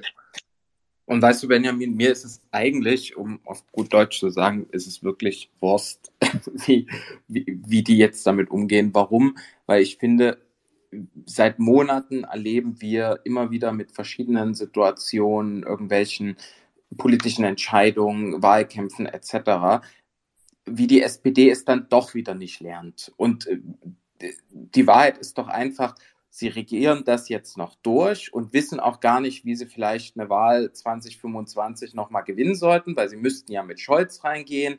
Ähm, da war das ein One-Trick-Pony vor zwei Jahren. Das hat mal geklappt. Ob es nochmal klappt, inzwischen glaube ich, glauben die auch selber nicht mehr dran. Aber wir sehen ja, wie sich immer mehr führende SPD-Politiker selber ins Abseits stellen oder irgendwie äh, an, an Wahlkämpfen scheitern etc. pp. Und eigentlich gehört diese Partei dann nach zwölf Jahren, so wie wir nach 16 Jahren, mal in die Opposition, um sich tatsächlich zu erneuern, um als, ich nenne es jetzt mal linke Volkspartei oder Volkspartei Mitte links zurückzukommen und endlich mal wieder Politik für die Leute zu machen, die sie halt an die AfD auch verloren hat. Und bevor dieses Eingeständnis kommt, glaube ich, passiert dort nichts. Ich glaube, die, die sind nur darum bemüht, irgendwie noch diese vier Jahre durchzustehen und alle quasi an den, an den Posten zu hängen, wo sie gerade sind. Und deswegen ist das auch viel Machttaktiererei und irgendwie hier und da wird, werden nur Phrasen rausgehauen, diesen Wahlabend schon wieder. Ich bin, muss ich sagen, mit der SPD tatsächlich so fertig, dass ich inzwischen denke, ja, mein Gott, sollen sie doch machen. Ähm, es ist schade, äh, aber am Ende des Tages, ja, wenn sie nicht gerade da wären, mir wird es jetzt auch nicht auffallen, muss ich sagen. Ja, aber wir haben ja heute Abend auf jeden Fall schon mal gelernt, dass es an der Werbeagentur nicht lag, weil da Absolut. ist das äh, Ergebnis definitiv nur die Ampel und die fehlende Migrationspolitik und die schlechte Kommunikation dazu schuld. Es ist, es ist wirklich phänomenal, diese Aussagen, diese Ausreden. Ich also da, da kriege ich Blutdruck, wenn ich das alles lese. Ja, aber, aber, wir wissen ja, wir wissen ja, die, die gleiche Agentur glaubt ja auch immer noch, sie hätten die Bundestagswahl gewonnen und nicht wir verloren. Und jetzt hat halt die Ampel verloren und nicht die Agentur. Ich finde das halt auch immer bemerkenswert, aber gut, irgendein Narrativ muss sich durchsetzen. Ja, und da Wollen bist du ja schon bei wunderschöne Bayern, Bayern gucken. Ja, jetzt. da bist du doch bei Bayern, bei dem Kandidaten, den niemand kennt von der SPD und der heute auch irgendwelche fantastischen Aussagen gebracht hat. Ich, ich habe ihn überhaupt nicht wahrgenommen. Ich weiß nur, dass er bei der ARD wirklich nach, glaube ich, einem Satz abgewürgt wurde, weil ja. im Moment Markus Söder auf die Bühne trat und ich mir nur gedacht habe, okay, ähm, ist das Rücktrittsschreiben eigentlich schon vorhanden. Also das, das ist, war wirklich auch interessant. Aber gucken wir nach Bayern, gucken wir direkt auf die SPD. Von ehemals äh, 100.000 Stimmen sind 50.000 zur CSU gegangen, 20.000 zu den Freien Wählern, 20.000 zur AfD und 10.000 an die Nichtwähler laut vorläufiger Wählerwanderung laut BR24. Was bedeutet das für Bayern? Schauen wir mal auf einen Markus Söder mit einem leicht schlechteren Ergebnis mit aktueller Hochrechnung der ARD mit 0,8 Prozent minus, eine AfD mit 5,8 plus, Freie Wähler 3,7 plus, Grüne minus 2,8, SPD minus 1,7, aktuell wieder bei 8 Prozent, juhu. Und die FDP minus 2,3 bei jetzt nur noch 2,8 Prozent. Aiwanger hat also zugelegt, die AfD hat zugelegt, die Ampel verliert massiv und die CSU ungefähr auf gleichem Niveau. Ist das die gesamte Analyse? Na klar, das ist die Analyse. Nein, ich bringe noch mal die Zahlen äh, rein, die ich gelesen habe heute. Ähm, wem trauen Wählende gute Lösungen zu? Die Kompetenzen bei der CSU, die massiv eingebrochen sind und wo sie tatsächlich mit Abstand führend war im Land, waren Kriminalitätsbekämpfung und Wirtschaft. Beides ungefähr um ein Drittel runter. Und gewonnen hat sie bei Klima- und Umweltpolitik, überraschenderweise. Und das finde ich deshalb ganz interessant, ähm, weil wenn man sich. Ja, aber wieso, wieso, wieso überraschenderweise? Ich meine, denken wir mal an die Auseinandersetzung um das Gebäudeenergiegesetz. Da war es ja lautstark die CSU und Bayern, die gesagt haben, Freunde, so geht das hier auf dem Land nicht. Äh, wir können hier nicht äh, Pelletheizungen und so weiter alles rauslassen. Also das war ja schon ein massiver Moment, der in dem Bereich ja dann plötzlich vielleicht zur CSU hat wechseln können. Da bin ich bei dir. Meine Überraschung bezog sich tatsächlich mehr auf Kriminalitätsbekämpfung und Wirtschaftspolitik ähm, weil das nämlich wiederum die zwei Kernkompetenzen sind, wo die AfD massiv zugelegt hat. Und ähm, es gibt noch eine dritte interessante Grafik, die zeigt, ähm, welche der beiden Parteien, Freie Wähler oder CSU, äh, ich glaube, die Politik für den ländlichen Raum am meisten ähm, betreibt. Und da ist die CSU mal von weitem Abstand zu den Freien Wählern gekommen und inzwischen liegen die gleich auf. Also das heißt, sowohl beim ländlichen Raum, was ja sehr wichtig ist in Bayern, von den Freien Wählern angegriffen und dort massiv Kompetenz abgegeben, als auch bei der Wirtschaftspolitik und der Kriminalitätsbekämpfung massiv abgegeben. Und das ist deshalb so interessant, weil ich glaube, und ich behaupte jetzt mal frech, dass ich kein anderes Bundesland oder keine andere äh, Regierung kenne, außer die Bayern, die wirklich sehr, sehr stark und laut zu Kriminalitätsbekämpfung kommunizieren und ich nehme auch an arbeiten. Äh, sicherstes Bundesland, wenn ich mich recht erinnere. Zumindest waren das die Aussagen von Markus Söder.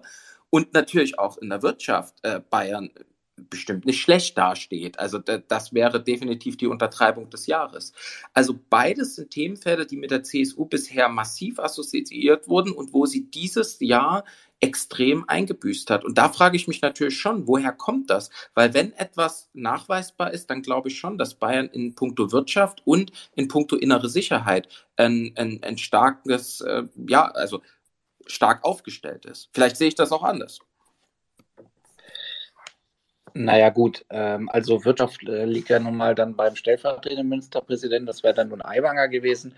Ähm, ich glaube, dass diese, also meine These ist aber zu diesen inhaltlichen Kompetenzverschiebungen, dass einfach ähm, im Zuge der, ähm, des Ereignisses des Wahlkampfs nun mal passiert ist, ja. Ähm, das ist nun mal diese Affäre um das Flugblatt und alles, was danach passiert ist. Ähm, das hat ja den Wahlkampf erst eigentlich für die CSU so ein bisschen außer Kontrolle gebracht. Das muss man ja mal sagen.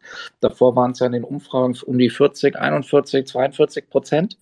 Ähm, und äh, dann kam diese Affäre quasi. Ähm, man wollte das nach Hause schaukeln als CSU ähm, mit stabilitätsorientierten Botschaften. Aber man musste dann eben reagieren und kam ja dann in diese Lose-Lose-Situation, wo du dann entweder sagst, naja gut, ich lasse den Eiwanger über die Klippe springen ähm, oder eben ich behalte ihn bei mir, jetzt nur rein wahl wahltechnisch gesprochen. Beides eine Lose-Lose, hätte ihn, ähm, hätte ihn äh, über die Klippe springen lassen.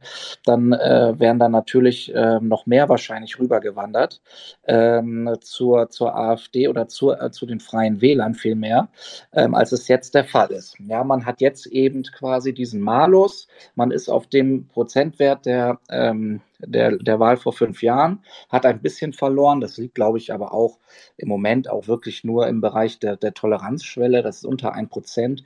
Das ist ja hm, ärgerlich, aber es ist ja nicht kriegsentscheidend. So, und das ist einfach das, was der CSU dann ins Kontor geschmissen hat. Und wenn ich mir den Wahlkampf angucke, ich bin ja nun wirklich da ganz extern von Bayern. Ähm, habe da auch wenig Ahnung, muss ich dazu sagen, was, was so die Themen bei den Menschen vor Ort sind. Aber ich würde mal vielleicht äh, an der Stelle ähm, hinterfragen, wie man da jetzt sich in diesem neuen Parteiensystem eben aufstellt, was den Wahlkampf angeht. Ähm, weil die CSU ja nun mal von mehreren Seiten unter Druck ist. Ja, sie ist ja einerseits von den Grünen unter Druck, die, ähm, ich sag mal, in den, auch nicht nur, aber vor allen Dingen in den urbanen Regionen ähm, äh, Stimmenzuwächse generieren können, in den Städten Städten vor allen Dingen stark sind, aber auch auf dem Land. Sie haben ja auch in Bayern, glaube ich, ihren ersten Landrat ähm, äh, geholt. Ähm, das ist die eine Seite, die der CSU ähm, ans Revers frisst. Dann haben wir natürlich die Freien Wähler, die mit immer stärker werden, weil sie immer etablierter werden, weil auch dieser Stil von Aiwanger, den ich, wie, wie gesagt, nicht gut finde, ähm, immer mehr bei den Leuten verfängt. Und da jetzt komme ich zu den Kompetenzwerten, Baha, die du sagst, das kommt dann eben an. Ja, wenn er sich dann da hinstellt im Festzelt von Ruhpolding meinetwegen und sagt, hier, ähm, jetzt ist die Wasserstoffheizung, das ist jetzt hier das, was wir brauchen. Wir brauchen die Pellets. Das kommt dann bei den Leuten an und führt automatisch zu einer Kompetenzzuschreibung. Die CSU muss sich muss sich hinterfragen, ähm, Daniel, du darfst sofort, ähm, die CSU muss sich, glaube ich, hinterfragen, wie sie zukünftig Wahlkämpfe führen möchte. Ja, ich will das ohne jetzt Kritik sagen, ohne große äh, Kritik sagen, aber vielleicht als Anregung, ähm, weil wir stehen ja auch als CDU im Bund äh, vor dem Problem, dass wir ähm, immer mehr um unsere Wähler auch wirklich aktiv kämpfen müssen. Ja, dass wir über sie überzeugen müssen, dass wir sie erreichen müssen an den richtigen Orten, an den richtigen Stellen, mit den richtigen Themen. Ähm, dass wir uns nicht mehr einfach nur hinstellen können und sagen können, hier, äh, bitte wählt uns, ähm, sondern ähm, wir müssen um sie kämpfen. Und das muss die CSU jetzt in Bayern auch, ähm, weil, wie gesagt, die politische Konkurrenz schläft nicht und das zeigt auch dieses Wahlergebnis, was aber, finde ich, immer noch eine Bestätigung aus ist für Markus Söder, ähm, der eben hier ähm, zumindest den Wert halten konnte. Und das war nach diesem Wahlkampf, der wirklich äh, von sehr vielen Tiefen geprägt war, von sehr viel Gegenwind, finde ich immer noch eine, eine gute Leistung, auch gegen eine Regierung, ja, die äh, nicht liefert, ohne Rückenwind aus dem Bund. Also insofern ähm, für mich alles okay. Ja, und äh, wenn ich es richtig gesehen habe, hat Söder ja auch weiterhin sehr, sehr hohe ähm, Beliebtheitswerte in dieser Wahl. Und ich meine auch, dass die gar nicht irgendwie gesunken sind. Ähm, das habe ich jetzt äh, zuletzt nicht durchstiegen. Ja, aber tatsächlich. das hat aber auch ganz ehrlich was damit zu tun, dass es keine mhm. auch nur ansatzweise denkbare Alternative gegeben hat. Also man merkt das eigentlich auch immer bei Wahlumfragen etc., dass sich alles auf den Amtsinhaber dann fokussiert, wenn sowieso alles andere nicht möglich erscheint. Das ist dann sowohl in Umfragen wie auch bei der Beliebtheit so ähm, weil niemand hätte jetzt ja gedacht, dass die SPD wirklich einen Ministerpräsidenten stellen wird. Und außer die selber vielleicht, aber das ist vielleicht auch ein Problem der SPD, aber Entschuldigung. Nee, nee, alles, alles gut. Ich meine, das, das sind ja wir, wir sind ja auf jeden Fall heute keine Bayern-Experten hier oben, deswegen ist ja auch gut, ähm, das nochmal eingeordnet zu werden. Also ihr, ihr merkt ja auch, ich habe tatsächlich, was die Bayern-Thematik angeht, äh, noch gar nicht das für mich sortiert. Es sind auch so viele Punkte, die mir widersprüchlich erscheinen. Vielleicht machen sie am Ende auch alle Sinn. Ähm, ich finde zum Beispiel die Wählerwanderung ganz spannend. Auf der einen Seite wird halt darüber diskutiert, ja, der Kurs von Söder, der hätte irgendwie viele Leute von der CSU zur AfD gejagt. Wenn man das in absoluten Zahlen anguckt, was an Freie Wähler und an die AfD gegangen ist, ähm, sind das ja wirklich sehr, sehr hohe Zahlen. Wenn man es dann in Relation zu zum Beispiel den ähm, Wählern, die von der SPD zur AfD gegangen sind, dann ist es tatsächlich gleich. Ja, und ähm, was ich dann aber wiederum spannend finde, ist, äh, wenn man mit dieser Argumentation kommt, ja, mit seinem Populismus und Rechtsruck etc., Söder hat ja wiederum dann allerdings von den Ampelparteien gewonnen. Ja, also da das, ist das, das, das, ist auch wirklich nicht wenig. Ne? Also das sind eben, das ist die gleiche Zahl tatsächlich. Also, also scheinbar hat sein, sein Populismus Linke überzeugt und, und Linke und, und nicht so Rechte also, abgeschreckt, oder? Was würde sagen? Also genau diese Frage stellen wir. Also ich, ich glaube, wir können uns noch alle sehr schnell darauf einigen, dass, dass jetzt enttäuschte FDP-Wähler äh, sehr schnell bei der CSU ist, sind. Ich glaube, das ist äh, ein ziemliches Wechselspiel noch in Bayern. Dass aber wirklich 80.000 Grüne zur CSU gegangen sind, während die CSU an die AfD 90.000 Leute abgegeben hat. Das ist ja wirklich, also gerade in Relation zu den Wahlergebnissen jeweils, einfach eine massive Verschiebung ins Grüne hinein. Dementsprechend passt es mit den Kompetenzwerten, die du vorhin erwähnt hast. Aber spannend ist ja genau. dann auch, war es, ja. eine, war es dann eine bewusste Entscheidung? Und egal welches mediales, mediales Framing gelaufen ist, war es im Wahlkampf der CSU und Markus Söder wirklich eine bewusste Entscheidung zu sagen, wir positionieren die CSU breiter in der Mitte, ausgreifend ins grüne Lager, ja oder nein? Das wäre total spannend zu wissen. Das ist wirklich eine spannende Frage. Und ich fand das, was du gerade gesagt hast, das ist das, was mich so, also da, da versuche ich noch die Puzzlestücke zusammenzukriegen, weil ich finde, die Wählerwanderung wiederum zeigt relativ gut auch diese Verschiebung in den Kompetenzwerten, weil auf der einen Seite wird halt gesagt, ah, CSU, ihr kümmert euch weniger um Wirtschaft und innere Sicherheit, Migration. Und Freie Wähler und AfD machen das, also gehen massiv viele Wähler von CSU zu Freie Wähler und AfD. So, macht Sinn. Und auf der anderen Seite wird gesagt, aber die CSU hat extrem viel Kompetenz in puncto Klimaschutz äh, und Umweltpolitik etc. gewonnen. Also kommen extrem viele Wähler von den Grünen rüber. Aber wenn du das jetzt vergleichst mit der, ich nenne es jetzt mal veröffentlichten Meinung, der medialen Berichterstattung über Söder und die CSU, dann stellst du, also dann entsteht ja wieder ein komplett anderes Bild. Dann entsteht ja das Bild des, des, des Ministerpräsidenten, der mit seinen, seinem Duktus massiv ja. nach rechts rückt und ja alles gegen den Klimawandel macht. Und Aber vielleicht, also, vielleicht ist das ja wirklich mal so ein Indiz dafür, dass eine mediale Deutungshoheit schlichtweg nicht mehr beim Wähler ankommt und die Wähler genau. nicht dumm sind. Ja, äh, äh, und da hast du einen Punkt. Äh, also ich glaube, man, man muss sich auch mit dieser Frage jetzt mal beschäftigen, inwiefern tatsächlich diese Narrative, und ich nenne sie bewusst Narrative, weil wir wissen ja, dass sie zum Teil nach mehreren Monaten entzaubert sind und dann tatsächlich das Gegenteil aufzeigen. Aber auch hier wieder kippen einige der doch in der Öffentlichkeit sehr prominent diskutierten Narrative, die auch eine gewisse Deutungshoheit hatten in den letzten Monaten. Ja, und äh, dazu möchte ich aufgreifen, was in den Kommentaren auch stand, zu einer Äußerung von mir vorhin, ähm, ein Gegenwind, ähm, dass ja der Wahlkampf von Markus Söder besonders populistisch gewesen sei und so weiter. Da sage ich, nee, das war er nicht. Natürlich spitzt man im Wahlkampf zu. Natürlich kommt dann mal so ein Spruch wie Bayern gehen, ja. Ähm, wir sagen in Berlin vielleicht nicht Bayern gehen, sondern irgendwie sei Freiheit, sei Hauptstadt, ja.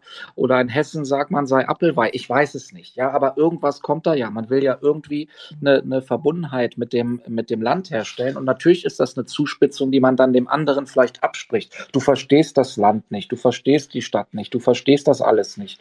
Aber daraus wurde ja äh, aus so einer kleinen Äußerung im Festzelt, wo er schon wieder zwei Tage lang durch den medialen Diskurs äh, herumgetrieben, dass da in, in, in, fast schon in NS-Rhetorik irgendwie Markus Söder da irgendwie ähm, die Grün, den Grünen absprechen würde, dass sie Bayern sein dürften.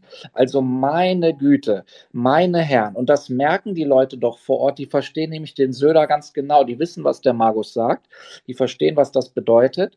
Und die nehmen das auch mit einem Augenzwinkern. Aber das wurde auch wieder so hochgekocht in den Diskurs. Und das passierte ähm, Markus Söder an vielen Stellen. Dass, dass da wirklich diese diese, diese Schablone der Bundespolitik, man darf sich ja überhaupt nicht mehr irgendwie, man darf überhaupt nicht mehr zuspitzen, auf Bayern gelegt wird, die nun mal ich sag mal, schon immer etwas zünftiger ähm, in der politischen Kommunikation unterwegs waren und sind, ähm, was überhaupt nicht den Tatsachen entspricht. Und wir sehen es, ihr habt es ja beide herausgearbeitet, sehr schön, bei den Leuten verfängt das auch nicht mehr. Ähm, dass diese Narrative, diese Framings ähm, äh, funktionieren nicht mehr. Und dann gucke ich aber auf die andere Seite und da finde ich persönlich, das kann ich kann jeder sehen, wie er möchte. Wenn ich mir dann Grüne anschaue, die sagen, ja, ähm, wer Anstand in der Regierung haben will, muss uns wählen. Ähm, das finde ich eigentlich eine Aussage, die ist für mich viel, viel dramatischer. Aber das wird irgendwie dann überhaupt nicht thematisiert. Absolut. Und weißt du, ich habe jetzt gerade ähm, aktualisiert im Browser und ähm, zum Thema anständig kommunizieren und damit keine rechten Großmann und bla bla bla. Ähm, zum einen gute Nachricht, die FDP ist in Hessen jetzt gerade wieder drin mit 5%, aber noch schlechtere Nachricht, die AfD Moment, in, in, welcher, bei, in welcher Umfrage? Ähm, ARD, ähm, vor zwei Minuten neueste Hochrechnung und ähm, die AfD liegt jetzt schon bei 18,4 Prozent, Leute. Also das, das geht bisher nur nach oben. Also das ist ganz schön heftig. Und ähm, ja, ich muss sagen, dieses also auch das Narrativ, Manuel, und deswegen habe ich das mir gerade nochmal angeguckt, dass man durch, also dass man alles als Populismus abtut und framet, auch mit diesem Argument, die AfD würde man dadurch groß machen bei aller Liebe für Hessen, in Hessen, also Hessen beweist gerade das Gegenteil, wenn ich mir die Zahlen dort angucke. Naja, aber Rhein hat ja nun wirklich einen höchst populistischen Kurs Absolut. Der hat ja wirklich auf die Kacke gehauen, um das mal auf Deutsch zu sagen.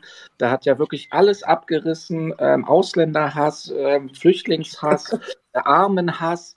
Der hat ja nur die AfD stark gemacht. Der hat sich auch nicht distanziert von ihr, hat nee. auch dann die Brandmauer eingerissen. Nancy Faeser musste ja dann auch dieses Video machen, unbedingt, damit um er sich nochmal äußert. Ja, du siehst, also ähm, ich, ich sehe das genauso wie du, indem man eben alles egalisiert als Populismus, macht man den echten Populismus unsichtbar und die Leute merken das und wählen so dementsprechend. Wir haben jetzt noch eine Frage, der nämlich auch lange gewartet. Wir haben jetzt keinen richtigen Namen, aber Normalzeit, Winterzeit äh, wollte was sagen. Ja, ich hätte eigentlich einen Wunsch an euch. Also erstmal Glückwunsch heute. Ich bin kein ja, CSU-Wähler, aber könntet ihr euch mal nicht so treiben lassen von den Medien? Also Herr Merz sagt was und sofort ist die große Panik. Ihr habt das vorhin schon angesprochen, das Thema bei Söder auch das ist wirklich ungut. Man hört dann immer diese Rückpiepsgeräusche aus bestimmten Kreisen, nicht von euch. Es wäre einfach schön, wenn die CDU, CSU, wenn da jemand was sagen kann, selbstverständlich kann es innerparteiliche Kritik geben, das ist ganz normal, das ist in jeder Partei so. Aber dass man nicht das Gefühl hat, nach drei Tagen kommt dann wieder ein Rückzug, weil Süddeutsche und Pipapo, Spiegel, sonst was irgendwo da wieder hm, gesagt haben, das darf der aber nicht sagen. Es ist kein guter Eindruck. Es äh, ja. äh, tut ähm, weh und das führt auch wirklich dazu, dass man sich denkt, ich möchte dazu sagen, ich bin generell FDP-Wähler, habe die letzten zwei Landtagswahlen die Freien Wähler hier in Bayern gewählt, weil ich auf jeden Fall verhindern wollte, dass die Grünen mit dabei sind. Äh, aber persönliches Thema, aber es führt dazu, dass die Leute die CDU, CSU oft nicht mehr ernst nehmen. Man sagt was, das könnte durchaus Zustimmung finden bei den Wählern, die ihr anpeilt, nicht bei linksliberalen Wählern, aber um die kämpft ihr auch nicht. Das ist nicht eure Klientel. Aber man, ja, macht dann wieder einen Rückzieher. Ja, ähm, ja, danke für den Hinweis. Ähm, ich gucke jetzt mal auf die Uhr. Wir könnten eigentlich heute ein bisschen länger sprechen, weil Anne Will fängt heute erst um 22.05 Uhr an.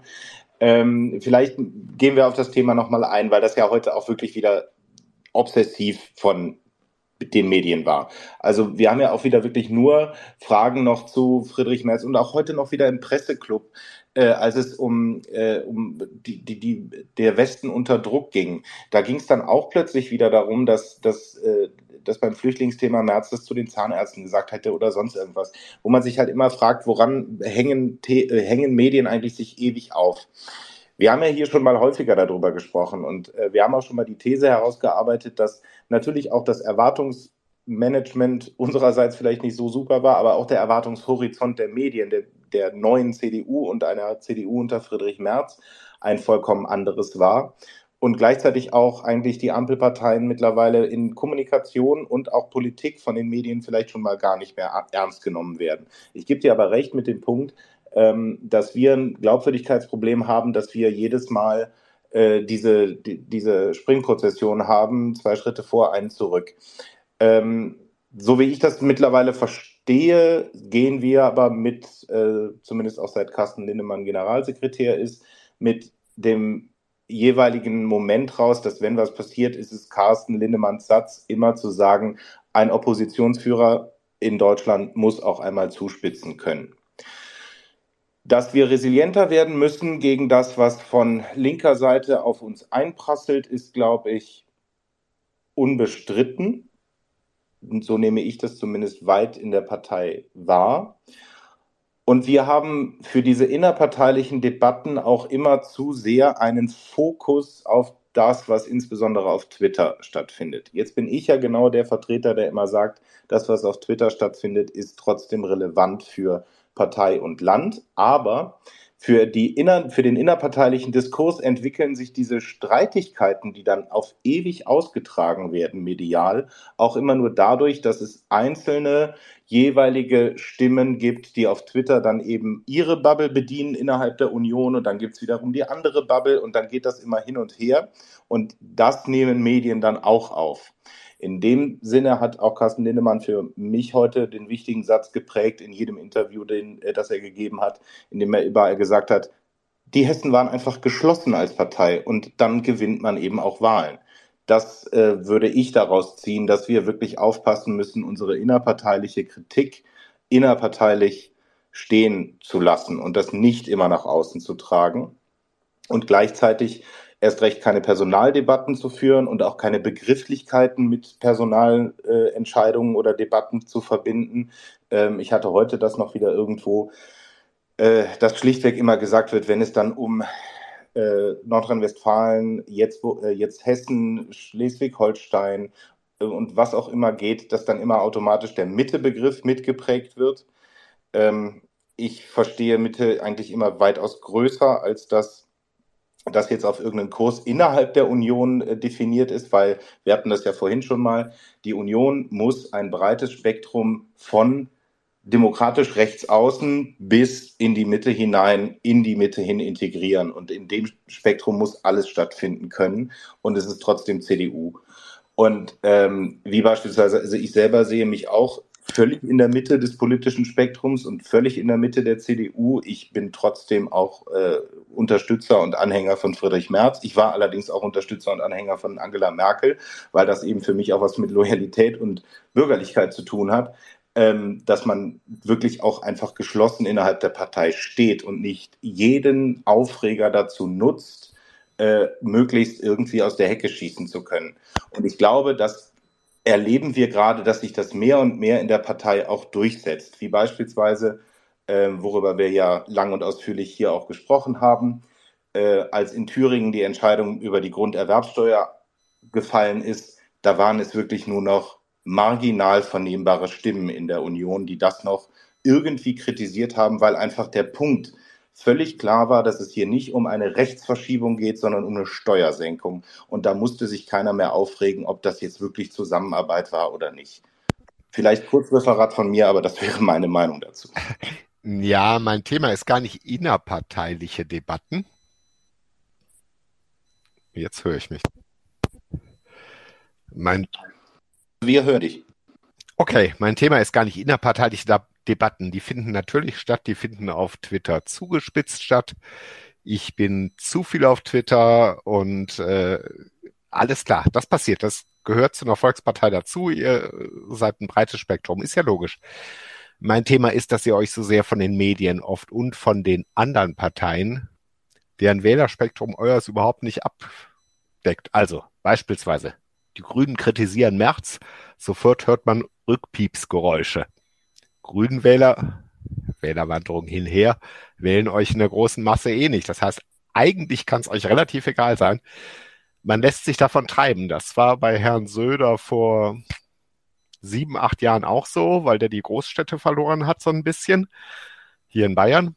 Und äh, ja, seid ihr selbst. Egal, was der WDR schreibt oder Spiegel Online schreibt. Ähm, und wenn, wenn, wenn Merz einen blöden Spruch raushaut, ja, meine Güte, hatte eine Basis oder hatte keine Basis, muss man entscheiden, fertig aus und dann nicht, ach ja, das ist nicht gut, das war vielleicht, ich hätte das anders ausgedrückt, pipapo.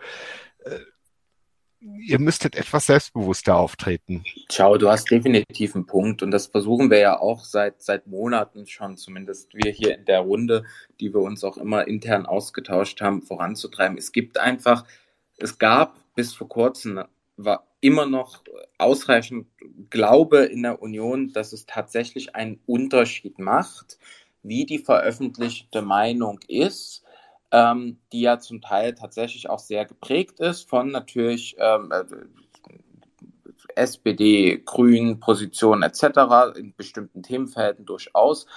Und da hat man sich schon Gedanken gemacht, dass es eine Auswirkung hat. Und ich glaube, es war gut und richtig, dass man jetzt endlich verstanden hat oder gesehen hat, auch an einem krassen Beispiel, krass im Sinne von, dass dieses Beispiel durchaus diskussionswürdig war von Friedrich Merz mit den Zahnärzten und an diesem Beispiel einfach mal gesehen hat, wie völlig maßlos übertrieben die Debatten sind und dass es eben keinen Unterschied macht für den potenziellen Wähler. Es macht keinen Unterschied. Und deswegen sich so ein bisschen sagt, okay, wir können uns nur selber schaden. Die, die anderen können uns da nicht schaden. Und wir müssen einfach sagen, was ist, was wir denken. Und wir sollten einfach immer wieder draußen klar machen, äh, dass, dass wir auf dem Boden der FDGO stehen und dass es daran überhaupt gar keinen Zweifel gibt und dass wir weder mit einer AfD zusammenarbeiten wollen, noch dass wir irgendwie Interesse an einem Erstarken der AfD oder wie auch immer haben. Und wenn man das einmal für sich in einer selbst in, in einem gewissen Selbstbewusstsein auch formuliert hat. Und ich glaube, dieses Selbstbewusstsein musste auch erst wieder entstehen nach der verlorenen Wahl und nachdem man inhaltlich auch blank war. Dann hatte man auch wieder die Stärke zu sagen, nee, also sorry, ich lasse mich jetzt nicht von euch in meinen Grundfesten erschüttern, in meinen Werten in Frage stellen. Und nur weil ihr das so deutet, wie ich etwas gesagt habe, heißt es nicht, dass es so ist. Und dann noch die Erkenntnis, und die potenziellen Wähler, die verstehen das auch. Und als man das mal verstanden hat, sowohl in Thüringen als auch danach ähm, mit dieser Zahngeschichte, da glaube ich, ist so ein Aha-Effekt bei den meisten in der Partei eingetreten. Und dann, so wie Daniel auch gesagt hat, die Stimmen sind inzwischen kaum noch vernehmbar. Und ich finde es auch gut, dass wir jetzt nicht mehr über diese Stöckchen springen. Na, als, als wirklich breite Volkspartei in einem strukturell oder ja, strukturell konservativen Land wie Deutschland kann man diese Gelassenheit auch haben, weil man immer ein wirklich starke Wählerbasis hat ja. und die reagiert meines Erachtens auf Anstand, auf Pragmatismus, auf Vernunft, auf Ehrlichkeit und eben nicht auf Geschwurbel und auf Zeitgeist und wie auch immer. Und dann sind die 30 Prozent eigentlich gesetzt und da muss man an den 5 bis 10 Prozent drüber arbeiten. Ja, ich glaube, ich glaube, eines dürfen wir dabei auch nicht vergessen das, was wir in den letzten drei Jahren erlebt haben, kannte die CDU überhaupt nicht. Also angefangen mit der Entscheidung Angela Merkels, dass sie Kanzlerin bleibt und den Parteivorsitz aufgibt. Dann eine Parteivorsitzende von nur anderthalb Jahren. Dann ein Streit um den Parteivorsitz als Kanzlerkandidaten. Dann einen äh, Parteivorsitzenden, der nur noch ein, was war es, ein knappes Jahr Parteivorsitzender war. Und dann jetzt anderthalb Jahre mal wieder etwas Ruhe da reinzukriegen. Und ich glaube, dass das auch mit Friedrich Merz der richtige war, weil er hatte dieses breite äh, Basisvotum, was er meiner Meinung nach auch immer noch heute bekommen würde. Und ich glaube, er war dann die richtige Person, einfach mal da etwas Ruhe wieder reinzubringen, auch einfach mal ein paar ja, Angriffe aushalten zu können und das durchzuziehen. Und ich glaube, wir kommen jetzt wieder in die alte und ich glaube, Baha würde es konservative Gelassenheit nennen, äh, zurück, in der man einfach auch mal Dinge äh, belassen kann. Einen kurzen Hinweis, äh, was ich gerade nebenbei gelesen habe, ähm, Aiwanger hat kein Direktmandat erhalten. Das ist an die CSU gegangen, äh, als spannende Information vielleicht nebenbei. Ich würde jetzt vorschlagen, wir machen noch die letzten zehn Minuten. Manuel wollte noch was sagen und wir haben noch eine Anfrage von Benedikt und ähm, dann schauen wir, was die Spitzen der Parteien und Robin Alexander bei Anne Will sagen werden. Manuel, du bitte. Ja, vielen Dank. Ich wollte nur kurz ergänzen, äh, Normalzeit. Du sprichst mir da auch voll aus dem Herzen. Es freut mich auch, ähm, aus der FDP so eine Stimme zu hören, die eben das auch bestätigt, was ich ja auch schon öfter gesagt habe. Wir müssen da als Union selbstbewusster werden. Ähm, wie war der Spruch? Helmut Kohl hat ja auch mal gesagt, links und rechts krakehlen die Leute, die Karawane der Union zieht weiter. Ähm, nur so kommen wir da raus, aus dieser strategischen Falle, in die wir uns ja nun gerade da befinden, dass ähm, uns ständig irgendwie was vorgehalten wird. Aber dieses äh, Hin und Her äh, switchen zwischen links blinken, rechts handeln, rechts handeln, links blinken, wieder was zurücknehmen. Das ist absolut verständlich, dass das ähm, für Wähler sehr, sehr schwierig ist. Ähm, denn eine Wahl ist ja auch immer ähm, ein Vertrauensakt quasi. Man hofft ja, dass man, der, dass derjenige, den man wählt, dann auch so handelt, wie er das ja auch ähm, kommuniziert hat. Und wenn da die, ähm, die Union immer hin und her wandelt, sich da zum Spielball machen lässt, dann äh, werden wir keine Wahlen gewinnen. Und das ist eben das Thema, was, was in Hessen wieder sich bewahrheitet hat. Man kann Wahlen gewinnen mit Geschlossenheit, mit, mit äh, Konzepten in der Mitte, mit CDU-Konzepten, mit CDU pur, ja, wie Lindemann das immer so schön sagt. Ähm, und ähm, so werden wir auch, äh, so und so müssen wir auch die Bundestagswahl angehen mit Blick dann auf 2025, indem wir uns da auch wirklich äh, hinter unserem Programm und hinter unserem Kandidaten versammeln und das wirklich durchziehen, weil die Probleme sind ja horrend. Ähm, das vielleicht zu mir, äh, von mir noch zum Abschluss. Genau, und ähm, um das halt nochmal aufzugreifen, auch wirklich dieses Mediale, ähm, das hatten wir ja, wir hatten das vorhin schon mal kurz thematisiert, also wir hatten das ja heute eben auch wieder. Äh, die Frage ist, die Ampel ist, ich habe das im, im Tweet so ausgedrückt, die Ampel ist komplett rasiert worden und es werden von Medien nur Fragen um die Union gestellt. Und auch in der nächsten Woche werden wir erleben, anstatt dass die Bundespolitik hinterfragt wird, sondern dass es wieder nur um die Kanzlerkandidatur oder was auch immer geht. Und da müssen wir wirklich auch genauso ruhig bleiben und schlichtweg darauf zurückrekurrieren und sagen, können wir erstmal über die Probleme dieser, dieses Landes und die Probleme dieser Bundesregierung sprechen. Und ich denke, das dürfte uns auch nach diesen Wahlergebnissen auf jeden Fall leichter fallen. Benedikt, du bist oben als Sprecher, du wolltest uns noch was sagen, fragen, was auch immer. Vielleicht ist er gar nicht mehr am Telefon. Technik, die begeistert. Okay, aber dann kann man die Info mal einwerfen. Nancy Faeser hat in ihrem Wahlkreis 14,7 Prozent geholt. Drittschlechteste, also drittes Ergebnis. Aua. Das tut wirklich weh. Ja. Und ich habe hier noch ein schönes Kommentar geschickt bekommen. Das würde ich gerne als letzte Wortmeldung von mir übernehmen zu dem ganzen Thema mediale oder politische Kommunikation. Never repeat the opponent's story ist etwas, was der CDU vielleicht ganz gut täte.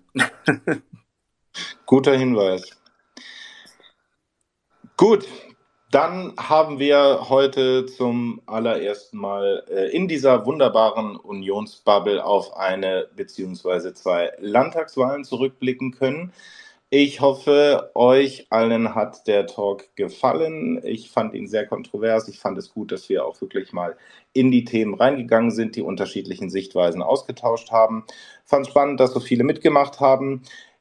Ich bedanke mich wie immer für die Aufmerksamkeit in dieser Woche, wünsche einen wunderbaren Wochenstart, hoffe, dass wir nicht allzu schlimme Nachrichten in der kommenden Woche, insbesondere aus Israel, werden hören müssen und sage für jetzt nur nochmal herzlichen Dank und wir hören uns nächste Woche wieder zum Unions Bubble Talk, der Wochenrückblick, bevor ich jetzt zum Tschüss sagen nochmal das Wort an meine Co-Hosts geben werde. Einen schönen Abend, bis nächste Woche und gleich viel Spaß bei Anne Will. Danke euch, macht's gut. Dem kann ich mich nur anschließen. Danke euch und ähm, einen guten Start in die neue Woche.